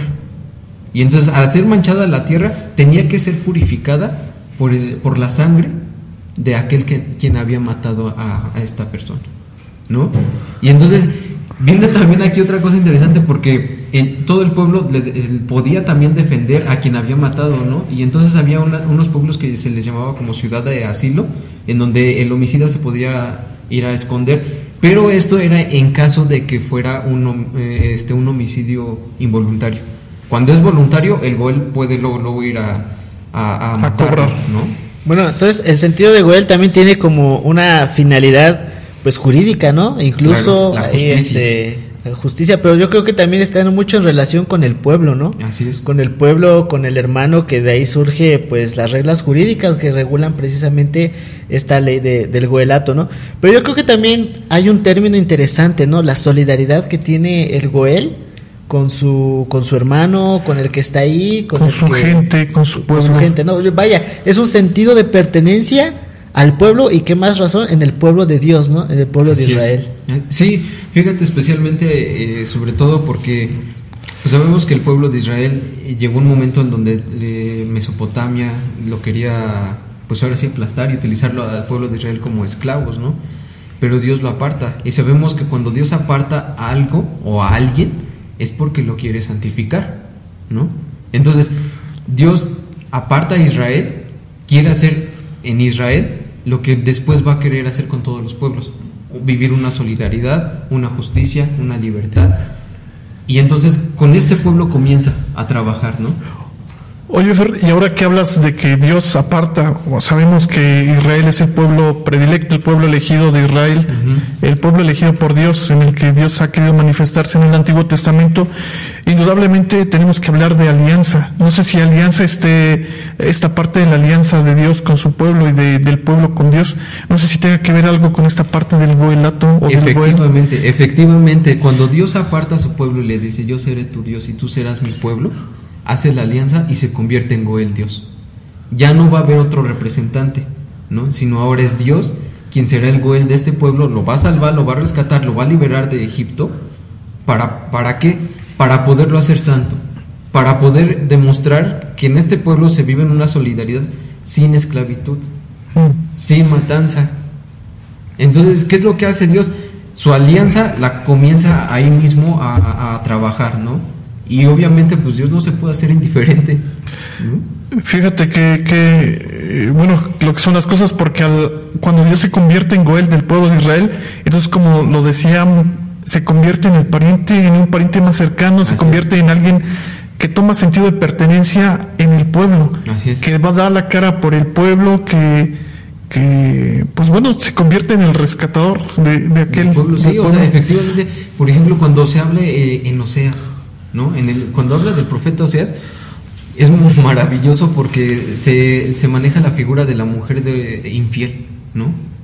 De la mujer la que se infiel. va, exactamente. La que se prostituye Se con prostitu- otros exactamente, dioses, ¿no? Que se desvía. Y Dios, podemos ver a un Dios tan amoroso, el gran amor de Dios, que cuantas veces el pueblo pueda ser infiel, Dios va a estar ahí fiel. Lo vuelve a enamorar, ¿no? Exactamente. Entonces, eso es lo que provoca, ¿no? O sea, Dios nunca se va a alejar de este pueblo de Israel. ¿Por qué? Porque lo ama. ¿Por qué? Porque ya hizo una alianza. Y la alianza, recordemos que no se puede romper. Hecha, la alianza hecha promesa tiene que ser hasta el fin. Claro, y es que Dios siempre, Dios es fiel a su palabra, entonces Dios que ha, que ha querido hacer una alianza con el pueblo de Israel, Él no rompe la alianza, más bien vemos la, la contraparte, el pueblo de Israel, el pueblo pues a veces humano, eh, con, con estos errores, Él es quien rompe la alianza, pero lo bello de esto es que, bueno, lo que me llama la atención es que pues cómo Dios se mantiene fiel a, a esta alianza. Lo, lo importante que caracteriza a Dios también para suponer la alianza, para suponer también eh, eh, la ley de- del goelato, que ahora se le aplica también a Dios, yo creo que Dios es el que ha tomado la iniciativa, ¿no? Así es. Dios es el, es el que ha salido a su encuentro del pueblo de Israel que sufre, lo vemos en el Éxodo, Éxodo es Dios que sale al encuentro de, de su pueblo, ¿no? Cuando sufren este, distintas eh, vicisitudes por, por sus malas acciones, Dios es el que sale y toma la iniciativa, ¿no? Yo Así creo es. que se, se presupone algo tan identitativo de Dios, algo que Dios mismo nos ha revelado, que es el que Él ha tomado la iniciativa. Exactamente. Sí, o sea, Dios toma la iniciativa y por eso separa al pueblo, ¿no? ¿Y cuáles son los medios primeros que utiliza para comenzar a separar al pueblo? Los profetas, ¿no? Por medio de los profetas Dios se empieza a manifestar, pero el pueblo quiere ver a alguien real, ¿no? Y entonces por eso comienza a caer en esta prostitución que mencionábamos, ¿no? De otros dioses. Sin embargo, Dios lo, lo- lo que hace es apoyar especialmente a, que el pueblo siga caminando por el buen camino, ¿no? Y por eso manda, a Ezequiel, por eso manda a Moisés, ¿no? O sea, con, todo, con todos estos medios que utiliza Dios, pues el pueblo va caminando, se va regenerando, se va reconstruyendo, ¿no? Y el Goel es, esa es su función, liberarlo de la esclavitud, reco- recobrar la tierra prometida, ¿no? O sea, recomprar la tierra y dárselas de nuevo, ¿no? O sea, ah, dieron mucha muerte, pero ok, vamos a tener que otra vez reconstruir esta solidaridad y justicia. La restitución de la justicia. Exactamente. Muy interesante este tema que nos estás compartiendo, Fer. Y ahora cuéntanos, ah, nos hablabas de tres puntos para comprender la figura del Güell. ¿Cuál sería el cuarto punto o la cuarta manera de entender esta figura del Güell? El cuarto punto, fíjense que va muy relacionado con la ley del levirato. ¿no? ¿Cuál era la ley del levirato? El que cuando moría el hermano, si estaba casado el hermano, su cuñado podía eh, Tomar a la tomar a la mujer para dejar descendencia, ¿no? Y entonces, pues queda eh, esa ley del levirato, pero en el libro de Ruth, esta ley del el libro de Ruth. exactamente, en el libro de Ruth, la ley del levirato tiene, eh, a- también se junta con el- la función del Goel. Cuando un jefe de una familia moría sin haber dejado descendencia, el Goel se podía casar con la viuda para la procrea- procreación de un hijo y no se perdiera la descendencia familiar.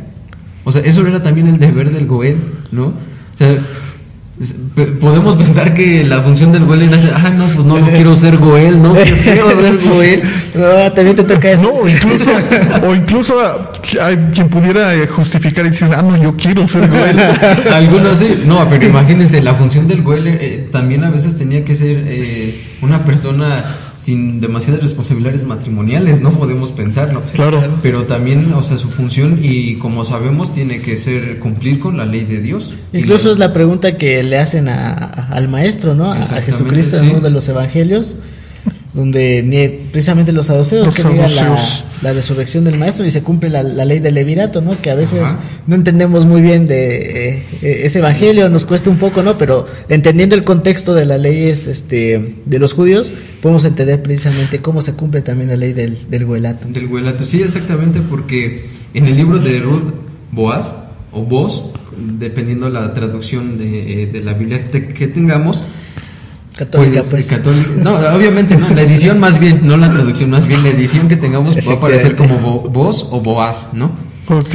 Pero Boaz hace una hace también algo muy interesante en el libro de, en el libro de Ruth, ¿no?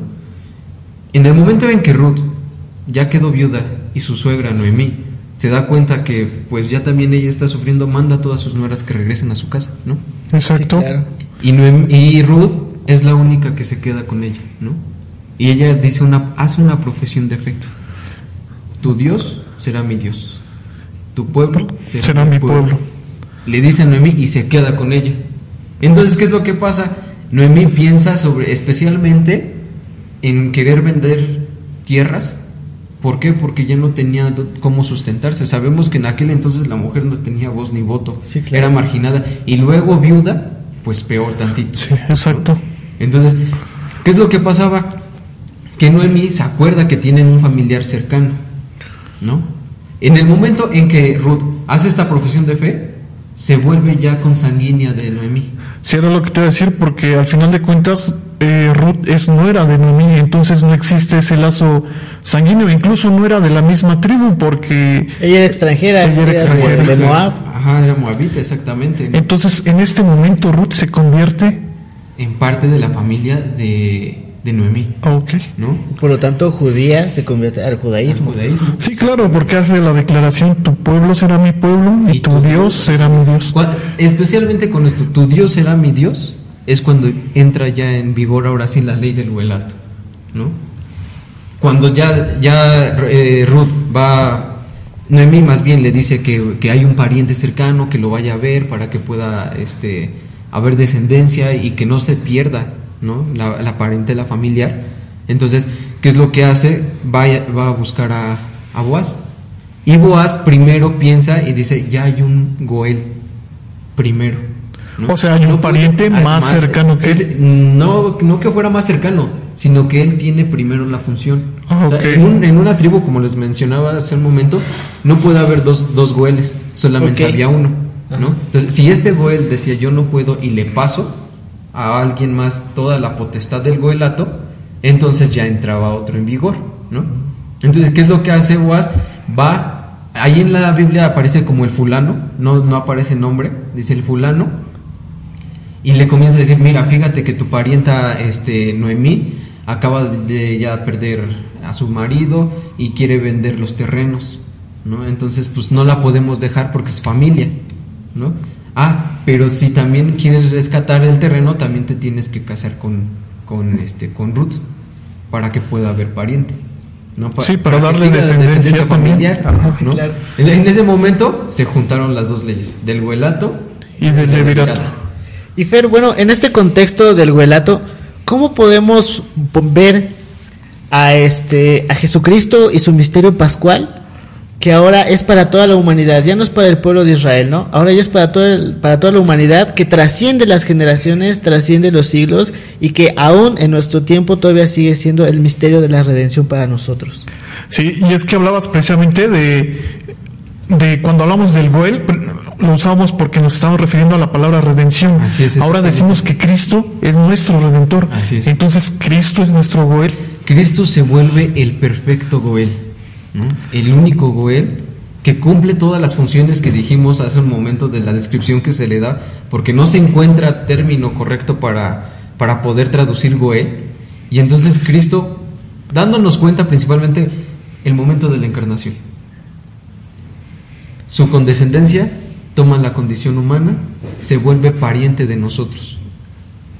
Se hace uno, uno con nosotros, se hace humano, se vuelve nuestro pariente y entonces Él viene a rescatar. Dios mismo al encarnarse se hace nuestro familiar, se hace parte de nosotros. nosotros, de nuestro pueblo y por eso rescata a esta humanidad, regenera la humanidad, restablece la justicia, este restablece la dignidad del ser humano, lo eleva que había es. que había tenido su condición de pecado y le eleva casi a eh, resucitar con él, ¿no? Sí, exactamente. Entonces, ¿qué es lo que hace Jesús? Por medio de sus parábolas, por medio de las curaciones, por medio de los exorcismos, comienza a liberar, comienza a rescatar a las personas, comienza a sacarlas del pecado, de la esclavitud, de del, del cual estaban ya arraigados, ¿no? O sea, sí, el pueblo primero fue Yahvé quien viene rescatando al pueblo, pero se empieza otra vez a, perder, se, se empieza a desviar. Y entonces ya comienza, eh, con, con Jesús viene con toda esta función otra vez del Goel, el perfecto Goel, que cumple todo lo necesario para el momento en que llegamos a la Pascua, ¿no? La Pascua, el momento en que pasión, muerte y resurrección traen la redención, la salvación para el hombre, liberarlo de la esclavitud del pecado.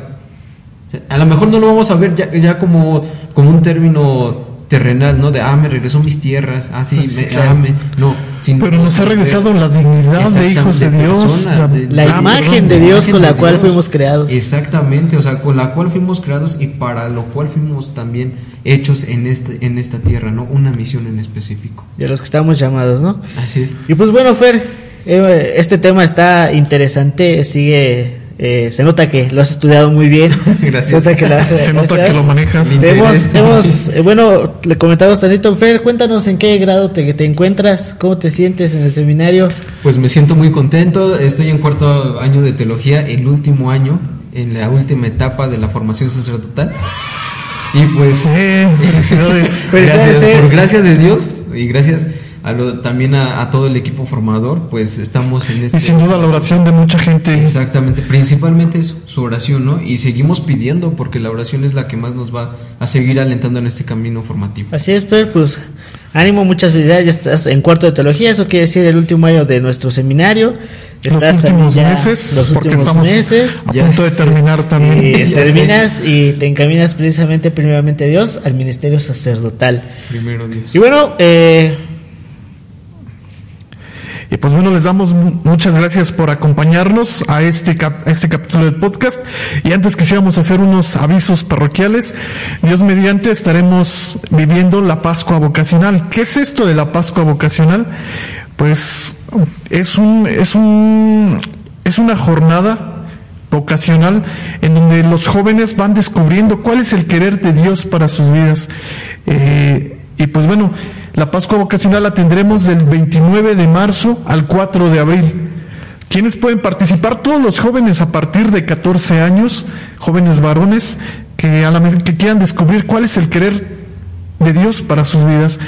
Eh, ¿Cómo pueden inscribirse? Escríbanos al correo vocaciones sacerdotales, doble S, vocaciones sacerdotales, todo junto, toluca arroba gmail.com les repito vocaciones sacerdotales toluca arroba gmail.com o puedes pedir información en la página del seminario diocesano de Toluca en la página de Facebook porque yo y no olvides que las inscripciones son del 15 al 25 de marzo.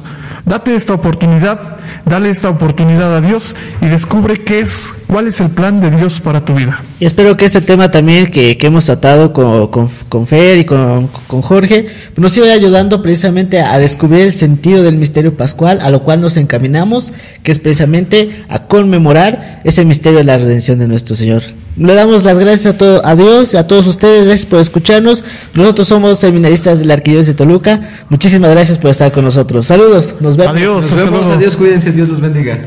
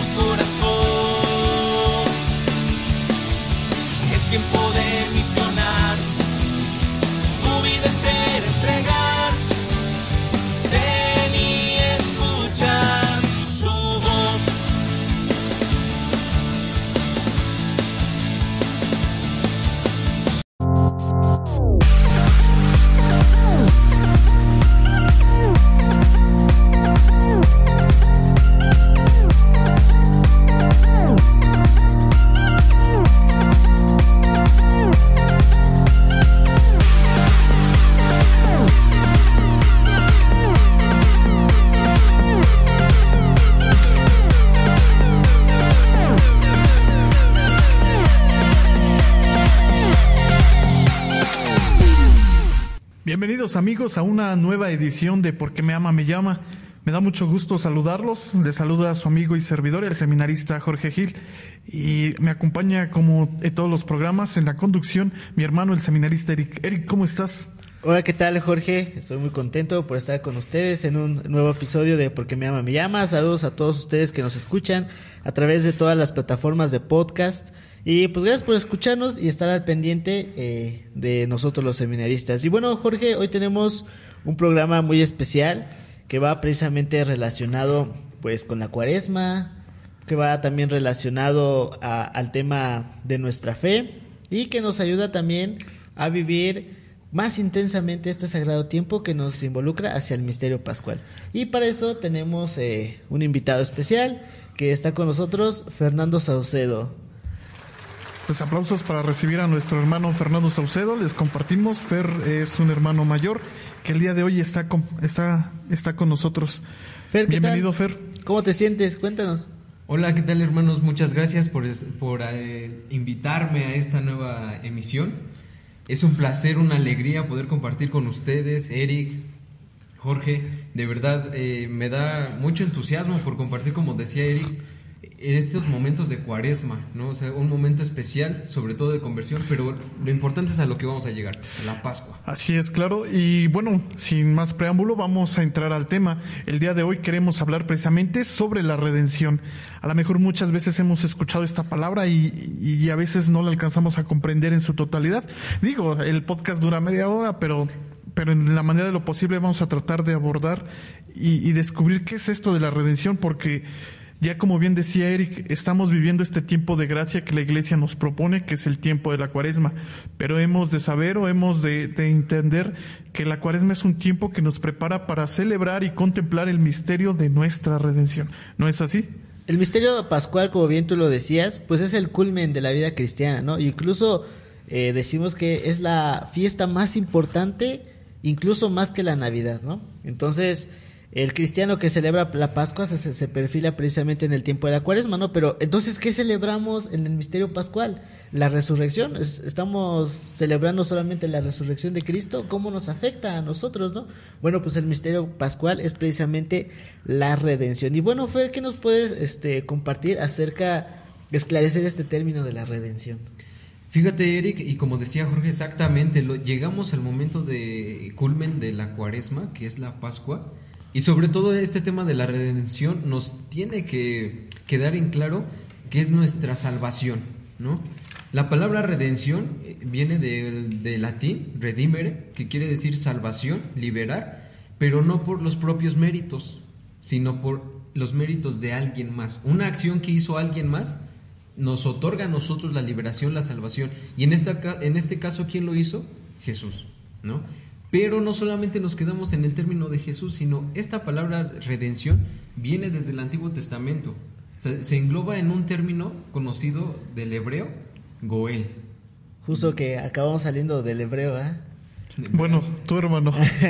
Pero bueno, Fer, decías muy bien, eh, muy interesante acerca de que alguien paga por, con sus actos de alguien, paga tu salvación, ¿no? Te Así rescata, te, redime, ¿no? Eh, Ajá. y es que entonces tendríamos que hablar, eh, tendríamos que hablar precisamente al, al referirnos a la palabra redención, que hay un campo semántico. Podemos hablar incluso de algunos términos, o para describir la palabra redención tendríamos necesariamente que alu- aludir a algunas, algunas otras, algunas, algunos otros conceptos. Por ejemplo, el de liberación, el de rescate, salvación, expiación, adquisición. Y, y ahorita que hablabas del Goel, también está muy ligado a esta parte de la, de la justicia y de la justificación. Sí, fíjate, exactamente, Gil. El- como les decía, ¿no? Viene de un término hebreo, goel, y ciertamente al pasarlo a viene un trasfondo de un estudio, ¿no? O sea, al pasarlo ya al griego, no hay un término en específico para poder decir goel. Y yo creo que también al, al, al español, ¿no? Igual, o sea, nos pasa lo mismo, ¿no? O sea, cuando nosotros vemos a lo mejor una película en inglés y, y tú ves una frase y resulta que en español salen tres renglones. Exactamente. ¿No? O sea, lo mismo pasó. O sea, no, hay- no encontraron cómo poder eh, darle un significado de- del hebreo al griego, pasarlo como goel. Entonces, por eso se da todo este campo semántico, ¿no? ¿Cómo poder, ahora sí, describieron más la palabra goel más que darle el significado, ¿no? Describieron a qué se refiere el goel, a la parte de la liberación, del rescate, de la paga. ¿Por qué? Porque viene de- del verbo gaal. Gaal quiere decir recomprar. ¿no? O sea, eso es lo interesante. ¿Cómo vamos a, poner un concepto, Gaal, pasarlo al participio presente de Goel, y tú dices recomprar? ¿Cómo? Eso es lo que vino a hacer Jesús. Eso Sí. es lo que vino a hacer en la salvación, en su entrega, en su, en su morir en la cruz. Él recompró nuestra salvación, nos liberó del pecado. ¿Cuál fue el precio a pagar? La sangre. Por eso a veces nosotros podemos escuchar que nos dicen, ah, la preciosísima sangre de nuestro Señor Jesucristo. Ajá. Pero no es porque la sangre- Algunas veces en la preciosísima. Exactamente, ¿no? Pero no, no es porque la sangre sea, ah, es bella la sangre. Obviamente sí es bella la sangre de nuestro Señor, Ajá. pero no es el concepto de, de hermoso, sino preciosísima sangre es por el precio que pagó. el la precio que se redención. paga. Eh, algo que también este hablabas de que la redención eh, pues no se no se conceptualizó tanto, ¿no? Sino más bien se, se describió lo que se hace, ¿no? Y algo muy interesante es que del hebreo pues surge que también es un verbo, ¿no? Una acción que, que, que es es. de restituir, pero restituir la libertad, no restituir algo que se había perdido, destituir algo que este pues que pues ahora sí que lo, lo he encontrado y lo bueno se me perdió, fui a buscarlo y resulta que lo están vendiendo y bueno pues lo, Lo recuperé. recompro, ¿no? Lo recupero eso que es mío, ¿no? Algo que es este que es para mí, ¿no? Bueno, entonces, Fer, ayúdanos a entender exactamente esta parte o el término, ahora ahora que, que hablabas precisamente de redención, lo relacionabas a este principio, a esta palabra, a este verbo, como ya bien has dicho, que es el goel. Pero ayúdanos a entender un poquito exactamente, ahora que estas palabras nos lo describen, ayúdanos a entender entonces qué es el goel, cuál es la función del goel. Fíjate, el Goel tiene. Es magnífico entenderlo, ¿no? Porque el Goel era una persona en específico. O sea, vivían en, aquel, en el antiguo Israel, o sea, Antiguo Testamento, vamos a poner. En el antiguo Israel se manejaban por familias, pequeñas familias, de las cuales las familias hacían una tribu, ¿no? Ok. Y recordamos las 12 tribus de Israel, ¿no? Pero las tribus la conformaban unas, unas familias en específico, Exactamente. conocidas como Mishpach, ¿no? Del hebreo también. Eran comunidades y la cual tenía que haber un representante. Este representante era como el tutor para poder liberar a los demás y era una bendición. Así como el Goel era elegido, porque era elegido, él es una bendición para la familia, porque especialmente el Goel tenía cuatro funciones. Cuando una persona reducida a la pobreza se veía obligada a vender parte de su tierra, el Goel la compraba o la recompraba y se la regresaba a su pariente. O sea, el Goel principalmente tenía que ser consanguíneo, es el pariente más cercano. ¿no? O sea, el, el Goel tiene que rescatar aquello que, está perdiendo el otro hermano, el prójimo. Y sobre todo porque es de mi sangre, sobre todo porque es de mi tribu, es de mi, comunidad. El segundo aspecto, cuando una persona tenía que venderse en servidumbre por deudas, el Goel compraba la liberación del compañero para que no cayera en esclavitud. ¿no? Lo liberaba de la esclavitud porque no era justo que un, un hermano mío esté esclavizado a causa de su pobreza. Exactamente, y viene a mi mente, por ejemplo, una costumbre en el pueblo eh, judío o en el pueblo de Israel. O sea, no podías vender, o no podías tener un esclavo que fuera judío. Exactamente. Sí, o sea, y fíjate que lo maravilloso es, no puede tener, no puedes, o sea, si yo soy judío, no podía tener un esclavo judío. Exacto. Más bien, aquí viene otra característica. Si era extranjero, sí lo podía tener. ¿no? Claro. Pero si era de mi, de mi mismo territorio, de mi, de mi mismo pueblo, lo tenía que hospedar como un miembro más y tenía que darle eh, como, eh, como alguien familiar el lugar. ¿no? no podía yo explotarlo demasiado como si fuera un extranjero. ¿Por qué? Porque pertenecía a mi familia. Fíjate, entonces aquí entendemos ya el término eh, Goel, el rescatador, el liberador, en un término de familiaridad, ¿no? Exactamente. Como que eh, sentir con el otro, ¿no? Estar con el otro que está sufriendo, que es mi hermano, ¿no? Y hacerte Así hermano ayudándole a pagar esa deuda que tiene, ¿no? Ayudándole, a pe- pero hablabas acerca de que es un familiar cercano, consanguíneo, el que te ayuda, ¿no? A, a pagar tu, le- a tu deuda, te libera de esa deuda, pero una pregunta interesante, ¿no? Y a lo mejor en nuestra sociedad, pues ta- tan consumista, este güey después no se la cobraba. No, fíjate que no. O sea, exactamente. ¿Por qué? Porque no solamente te ayudaba el Goel, era su deber. Porque Ah, era una bendición de Dios. Oh. Entonces, aquel Goel que no hiciera eso, el pueblo estaba en su derecho poder eh, pedirle a Dios que lo castigara. ¿No? Dijéramos en un término a lo mejor como castigar, sabemos que no está bien utilizado ese término, Sí, claro. pero poniéndolo más así para entenderlo como que lo castigara a Dios porque en su deber de Goel no está cumpliendo. O sea, está siendo bendecido por Dios y no cumple su función como verdadero Goel. Entonces un Goel es aquel que tiene la capacidad de poder solventar o de poder, bueno, en el caso de que dices cuando pierden un terreno, es aquel que tiene la capacidad para comprar el terreno y lo restituye en gratitud únicamente por ser su pariente y porque Dios le ha bendecido con esos bienes, por eso tiene como obligación eh, pues ir al rescate de los bienes de su hermano. Sí, exactamente. O sea, aquí entra también otro, otro término que se le llama personalidad eh, corporativa, que aquel eh, que en un pueblo, en un pueblo, por ejemplo, si a alguien le pasaba algo, a todos les pasaba, ¿no? O sea, si había una, si te metes conmigo, con todos te Ajá, metes con la- todos te met- Exactamente, o Tu sea, barrio te es. respalda ahí. Eso- Ahí podemos aplicar eso. Claro, claro, claro. O sea, eso era la, la personalidad corporativa, ¿no? Me pasaba algo a mí, le pasaba a todos, ¿no? Entonces, por ende, el Goel tenía que, tenía que llevar a cabo todas esas acciones, ¿no? O sea, por ejemplo, ya en el tercer caso,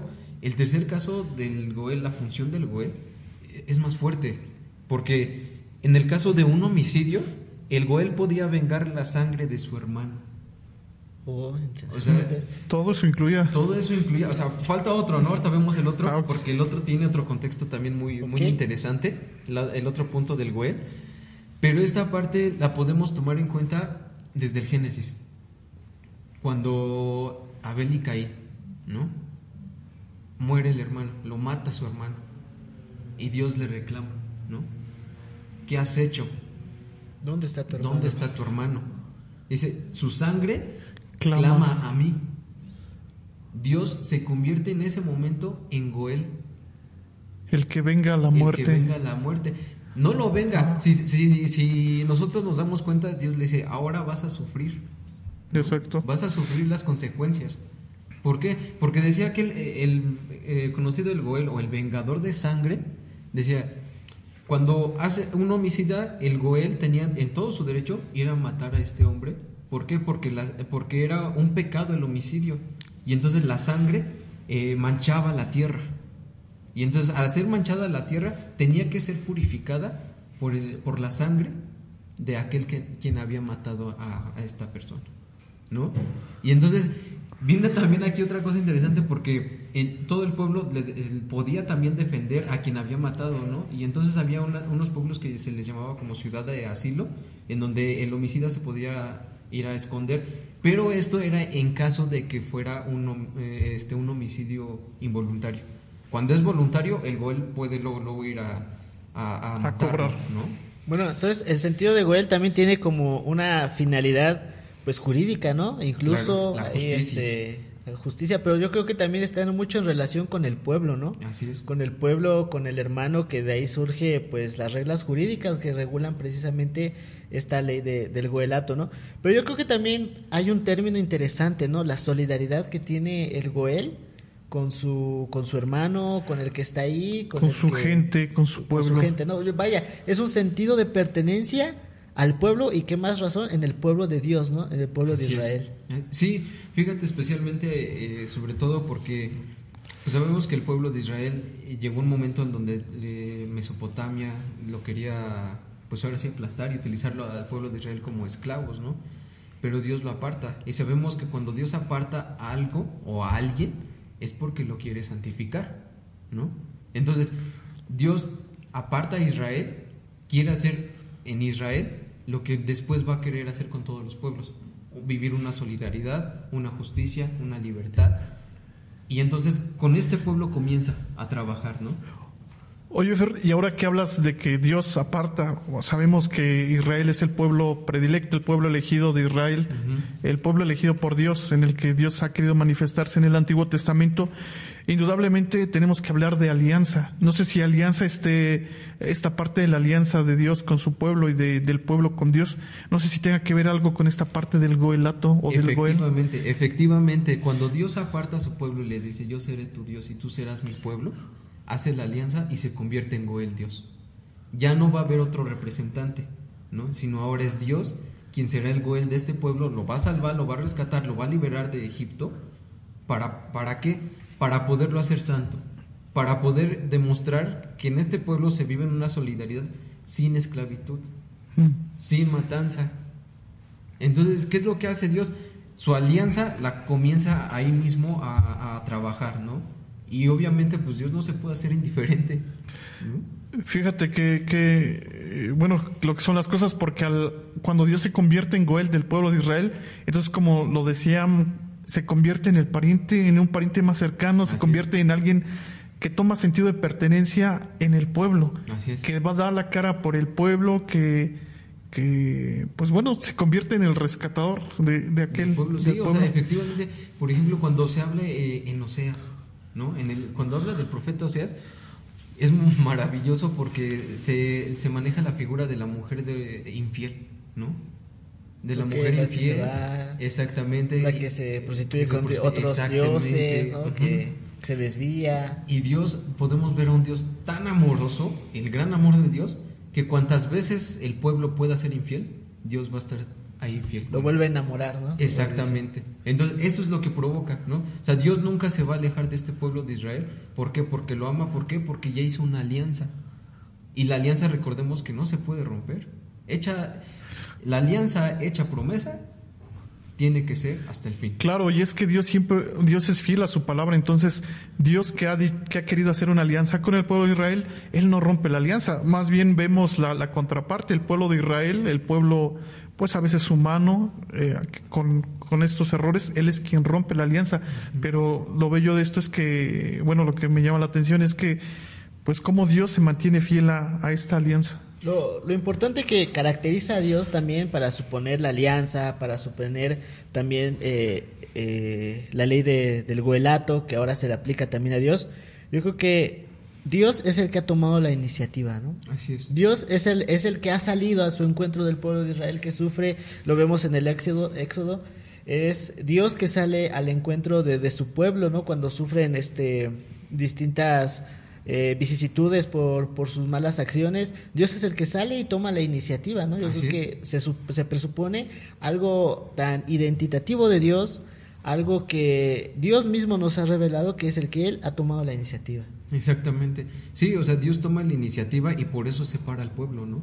¿Y cuáles son los medios primeros que utiliza para comenzar a separar al pueblo? Los profetas, ¿no? Por medio de los profetas Dios se empieza a manifestar, pero el pueblo quiere ver a alguien real, ¿no? Y entonces por eso comienza a caer en esta prostitución que mencionábamos, ¿no? De otros dioses. Sin embargo, Dios lo, lo- lo que hace es apoyar especialmente a, que el pueblo siga caminando por el buen camino, ¿no? Y por eso manda, a Ezequiel, por eso manda a Moisés, ¿no? O sea, con todo, con todos estos medios que utiliza Dios, pues el pueblo va caminando, Se va regenerando, se va reconstruyendo, ¿no? Y el Goel, es, esa es su función. Liberarlo de la esclavitud, rec- recobrar la tierra prometida, ¿no? O sea, recomprar la tierra y dárselas de nuevo, ¿no? O sea, ah, dieron mucha muerte, pero ok, vamos a tener que otra vez reconstruir esta solidaridad y justicia. La restitución de la justicia. Exactamente. Muy interesante este tema que nos estás compartiendo, Fer. Y ahora cuéntanos, no- ah, nos hablabas de tres puntos para comprender la figura del Goel. ¿Cuál sería el cuarto punto o la cuarta manera de entender esta figura del Goel? El cuarto punto, fíjense que va muy relacionado con la ley del levirato. ¿no? ¿Cuál era la ley del levirato? El que cuando moría el hermano, si estaba casado el hermano, su cuñado podía eh, Tomar a la tomar a la mujer para dejar descendencia, ¿no? Y entonces, pues queda eh, esa ley del levirato, pero en el libro de Ruth, esta ley del levirato, Ay, el libro de Ruth. exactamente, en el libro de Ruth, la ley del liberato tiene eh, a- también se junta con el- la función del Goel.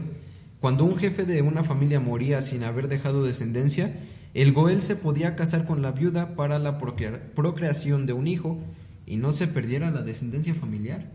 O sea, eso era también el deber del Goel, ¿no? O sea, podemos pensar que la función del Goel era, ah, no, pues no, no quiero ser Goel, no, qué feo ser Goel. No, también te toca eso. No, incluso, o incluso hay quien pudiera eh, justificar y decir, ah, no, yo quiero ser Goel.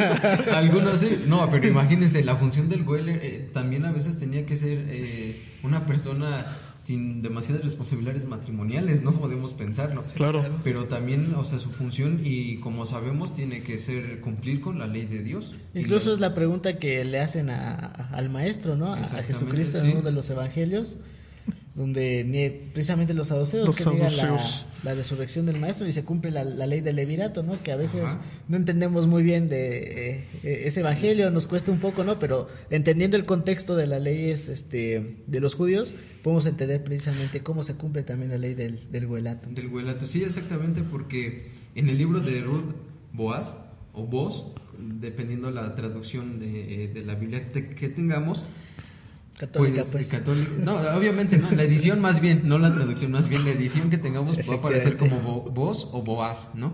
Ok. Pero Boaz hace una hace también algo muy interesante en el libro de, en el libro de Ruth, ¿no? En el momento en que Ruth ya quedó viuda y su suegra Noemí se da cuenta que pues ya también ella está sufriendo, manda a todas sus nueras que regresen a su casa, ¿no? Exacto. Sí, claro. Y, Noem- y Ruth es la única que se queda con ella, ¿no? Y ella dice una, hace una profesión de fe. Tu Dios será mi Dios. Tu pueblo Será mi pueblo. Le dice a Noemí y se queda con ella. Entonces, ¿qué es lo que pasa? Noemí piensa sobre, especialmente, en querer vender tierras. ¿Por qué? Porque ya no tenía cómo sustentarse. Sabemos que en aquel entonces la mujer no tenía voz ni voto. Sí, claro. Era marginada. Y luego viuda, pues peor tantito. Sí, exacto. Entonces, ¿qué es lo que pasaba? Que Noemí se acuerda que tienen un familiar cercano, ¿no? En el momento en que Ruth hace esta profesión de fe, se vuelve ya consanguínea de Noemí. Sí, era lo que te iba a decir, porque al final de cuentas, eh, Ruth es, no era de Noemí, entonces no existe ese lazo sanguíneo, incluso no era de la misma tribu, porque Ella era extranjera. Ella era extranjera. De, Moab. Ajá, era moabita, exactamente. entonces en este momento Ruth se convierte. En parte de la familia de, de Noemí, Ah, Ok. ¿no? Por lo tanto, judía se convierte al Al judaísmo. Sí, claro, porque hace la declaración, tu pueblo será mi pueblo y, tu, Dios será mi Dios. Especialmente con esto, tu Dios será mi Dios, es cuando entra ya en vigor ahora sí la ley del huelato, ¿no? Cuando ya, ya eh, Ruth va, Noemí más bien le dice que, que hay un pariente cercano que lo vaya a ver para que pueda este, haber descendencia y que no se pierda, ¿no? La, la parentela familiar. Entonces, ¿qué es lo que hace? Va, a- va a buscar a, a Boaz. Y Boaz primero piensa y dice, ya hay un Goel primero. ¿no? O sea, hay un puede- pariente ah, más cercano que es- No, no que fuera más cercano, sino que él tiene primero la función. Ah, O sea, en, un- en una tribu, como les mencionaba hace un momento, no puede haber dos, dos Goeles, solamente Ok. había uno. ¿no? Entonces, si este Goel decía yo no puedo y le paso a alguien más toda la potestad del Goelato, entonces ya entraba otro en vigor. ¿no? Entonces, ¿qué es lo que hace Boaz? Va, ahí en la Biblia aparece como el fulano, no, no aparece nombre, dice el fulano, y le comienza a decir, mira, fíjate que tu parienta este, Noemí acaba de ya perder a su marido y quiere vender los terrenos, ¿no? Entonces, pues no la podemos dejar porque es familia, ¿no? Ah, pero si también quieres rescatar el terreno, también te tienes que casar con, con, este, con Ruth para que pueda haber pariente. ¿no? Pa- Sí, para darle descendencia también. familiar, Ajá, sí, ¿no? claro. en, en ese momento se juntaron las dos leyes, del huelato Y del levirato. Y Fer, bueno, en este contexto del huelato, ¿cómo podemos po- ver a este a Jesucristo y su misterio pascual que ahora es para toda la humanidad, ya no es para el pueblo de Israel, ¿no? Ahora ya es para todo el- para toda la humanidad que trasciende las generaciones, trasciende los siglos y que aún en nuestro tiempo todavía sigue siendo el misterio de la redención para nosotros. Sí, y es que hablabas precisamente de, de cuando hablamos del Goel, lo usamos porque nos estamos refiriendo a la palabra redención. Así es, Ahora decimos que Cristo es nuestro redentor. Así es. Entonces, Cristo es nuestro Goel. Cristo se vuelve el perfecto Goel, el único Goel que cumple todas las funciones que dijimos hace un momento de la descripción que se le da, porque no se encuentra término correcto para, para poder traducir Goel. Y entonces Cristo, dándonos cuenta principalmente el momento de la encarnación. Su condescendencia toma la condición humana, se vuelve pariente de nosotros.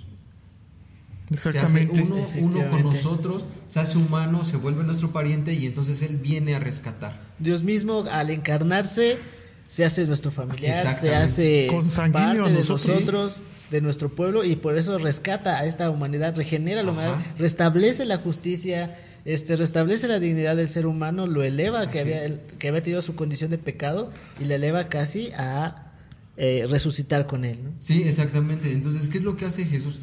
Por medio de sus parábolas, por medio de las curaciones, por medio de los exorcismos, comienza a liberar, comienza a rescatar a las personas, comienza a sacarlas del pecado, de la esclavitud, de del, del cual estaban ya arraigados, ¿no? O sea, sí, el pueblo primero fue Yahvé quien viene rescatando al pueblo, pero se empieza otra vez a, perder, se, se empieza a desviar. Y entonces ya comienza, eh, con, con Jesús viene con toda esta función otra vez del Goel, el perfecto Goel, que cumple todo lo necesario para el momento en que llegamos a la Pascua, ¿no? La Pascua, el momento en que pasión, muerte y resurrección traen la redención, la salvación para el hombre, liberarlo de la esclavitud del pecado. A lo mejor no lo vamos a ver ya, ya como, como un término terrenal, ¿no? De, ah, me regresó mis tierras, ah, sí, Sí, me, claro. ah, me- no. sino Pero nos ha ver- regresado la dignidad de hijos de Dios. persona, de- La Ah, imagen perdón. de Dios imagen con la cual Dios. fuimos creados. Exactamente, o sea, con la cual fuimos creados y para lo cual fuimos también hechos en, este, en esta tierra, ¿no? Una misión en específico. de los que estamos llamados, ¿no? Así es. Y pues bueno, Fer, eh, este tema está interesante, sigue, eh, se nota que lo has estudiado muy bien. Gracias. Se nota que lo, has- Se has nota que estudiado. lo manejas. Hemos, hemos eh, bueno, le comentaba Tanito, Fer, cuéntanos en qué grado te, te encuentras, cómo te sientes en el seminario. Pues me siento muy contento, estoy en cuarto año de teología, el último año, en la última etapa de la formación sacerdotal. Y pues... Eh, felicidades. Felicidades, gracias, Fer. por gracia de Dios y gracias a lo- también a, a todo el equipo formador, pues estamos en este... y sin duda la oración de mucha gente. Exactamente, principalmente es su oración, ¿no? Y seguimos pidiendo porque la oración es la que más nos va a seguir alentando en este camino formativo. Así es, Fer, pues ánimo, muchas felicidades, ya estás en cuarto de teología, eso quiere decir el último año de nuestro seminario. Los últimos ya- meses, los porque últimos estamos meses. a ya, punto de sí. terminar también. Y terminas y te encaminas precisamente primeramente a Dios al ministerio sacerdotal. Primero Dios. Y bueno, eh, Y pues bueno, les damos mu- muchas gracias por acompañarnos a este, a este capítulo del podcast. Y antes quisiéramos hacer unos avisos parroquiales. Dios mediante estaremos viviendo la Pascua vocacional. ¿Qué es esto de la Pascua vocacional? Pues es un, es un, es una jornada vocacional en donde los jóvenes van descubriendo cuál es el querer de Dios para sus vidas. Eh, y pues bueno, la Pascua vocacional la tendremos del 29 de marzo al 4 de abril. ¿Quiénes pueden participar? Todos los jóvenes a partir de 14 años, jóvenes varones, que, a la, que quieran descubrir cuál es el querer de Dios para sus vidas. Eh, ¿Cómo pueden inscribirse? Escríbanos al correo vocaciones sacerdotales, doble S, vocaciones sacerdotales, todo junto, Toluca arroba gmail.com. Les repito, vocaciones sacerdotales toluca arroba gmail.com o puedes pedir información en la página del Seminario Diocesano de Toluca, en la página de Facebook, porque yo, y no olvides que las inscripciones son del 15 al 25 de marzo. Date esta oportunidad Dale esta oportunidad a Dios y descubre qué es, cuál es el plan de Dios para tu vida. Y espero que este tema también que, que hemos tratado con, con, con Fer y con, con, Jorge nos siga ayudando precisamente a descubrir el sentido del misterio pascual, a lo cual nos encaminamos, que es precisamente a conmemorar ese misterio de la redención de nuestro Señor. Le damos las gracias a, todo, a Dios y a todos ustedes. Gracias por escucharnos. Nosotros somos seminaristas de la Arquidiócesis de Toluca. Muchísimas gracias por estar con nosotros. Saludos. Nos vemos. Adiós. Nos vemos. Adiós. Cuídense. Dios los bendiga. Déjalo todo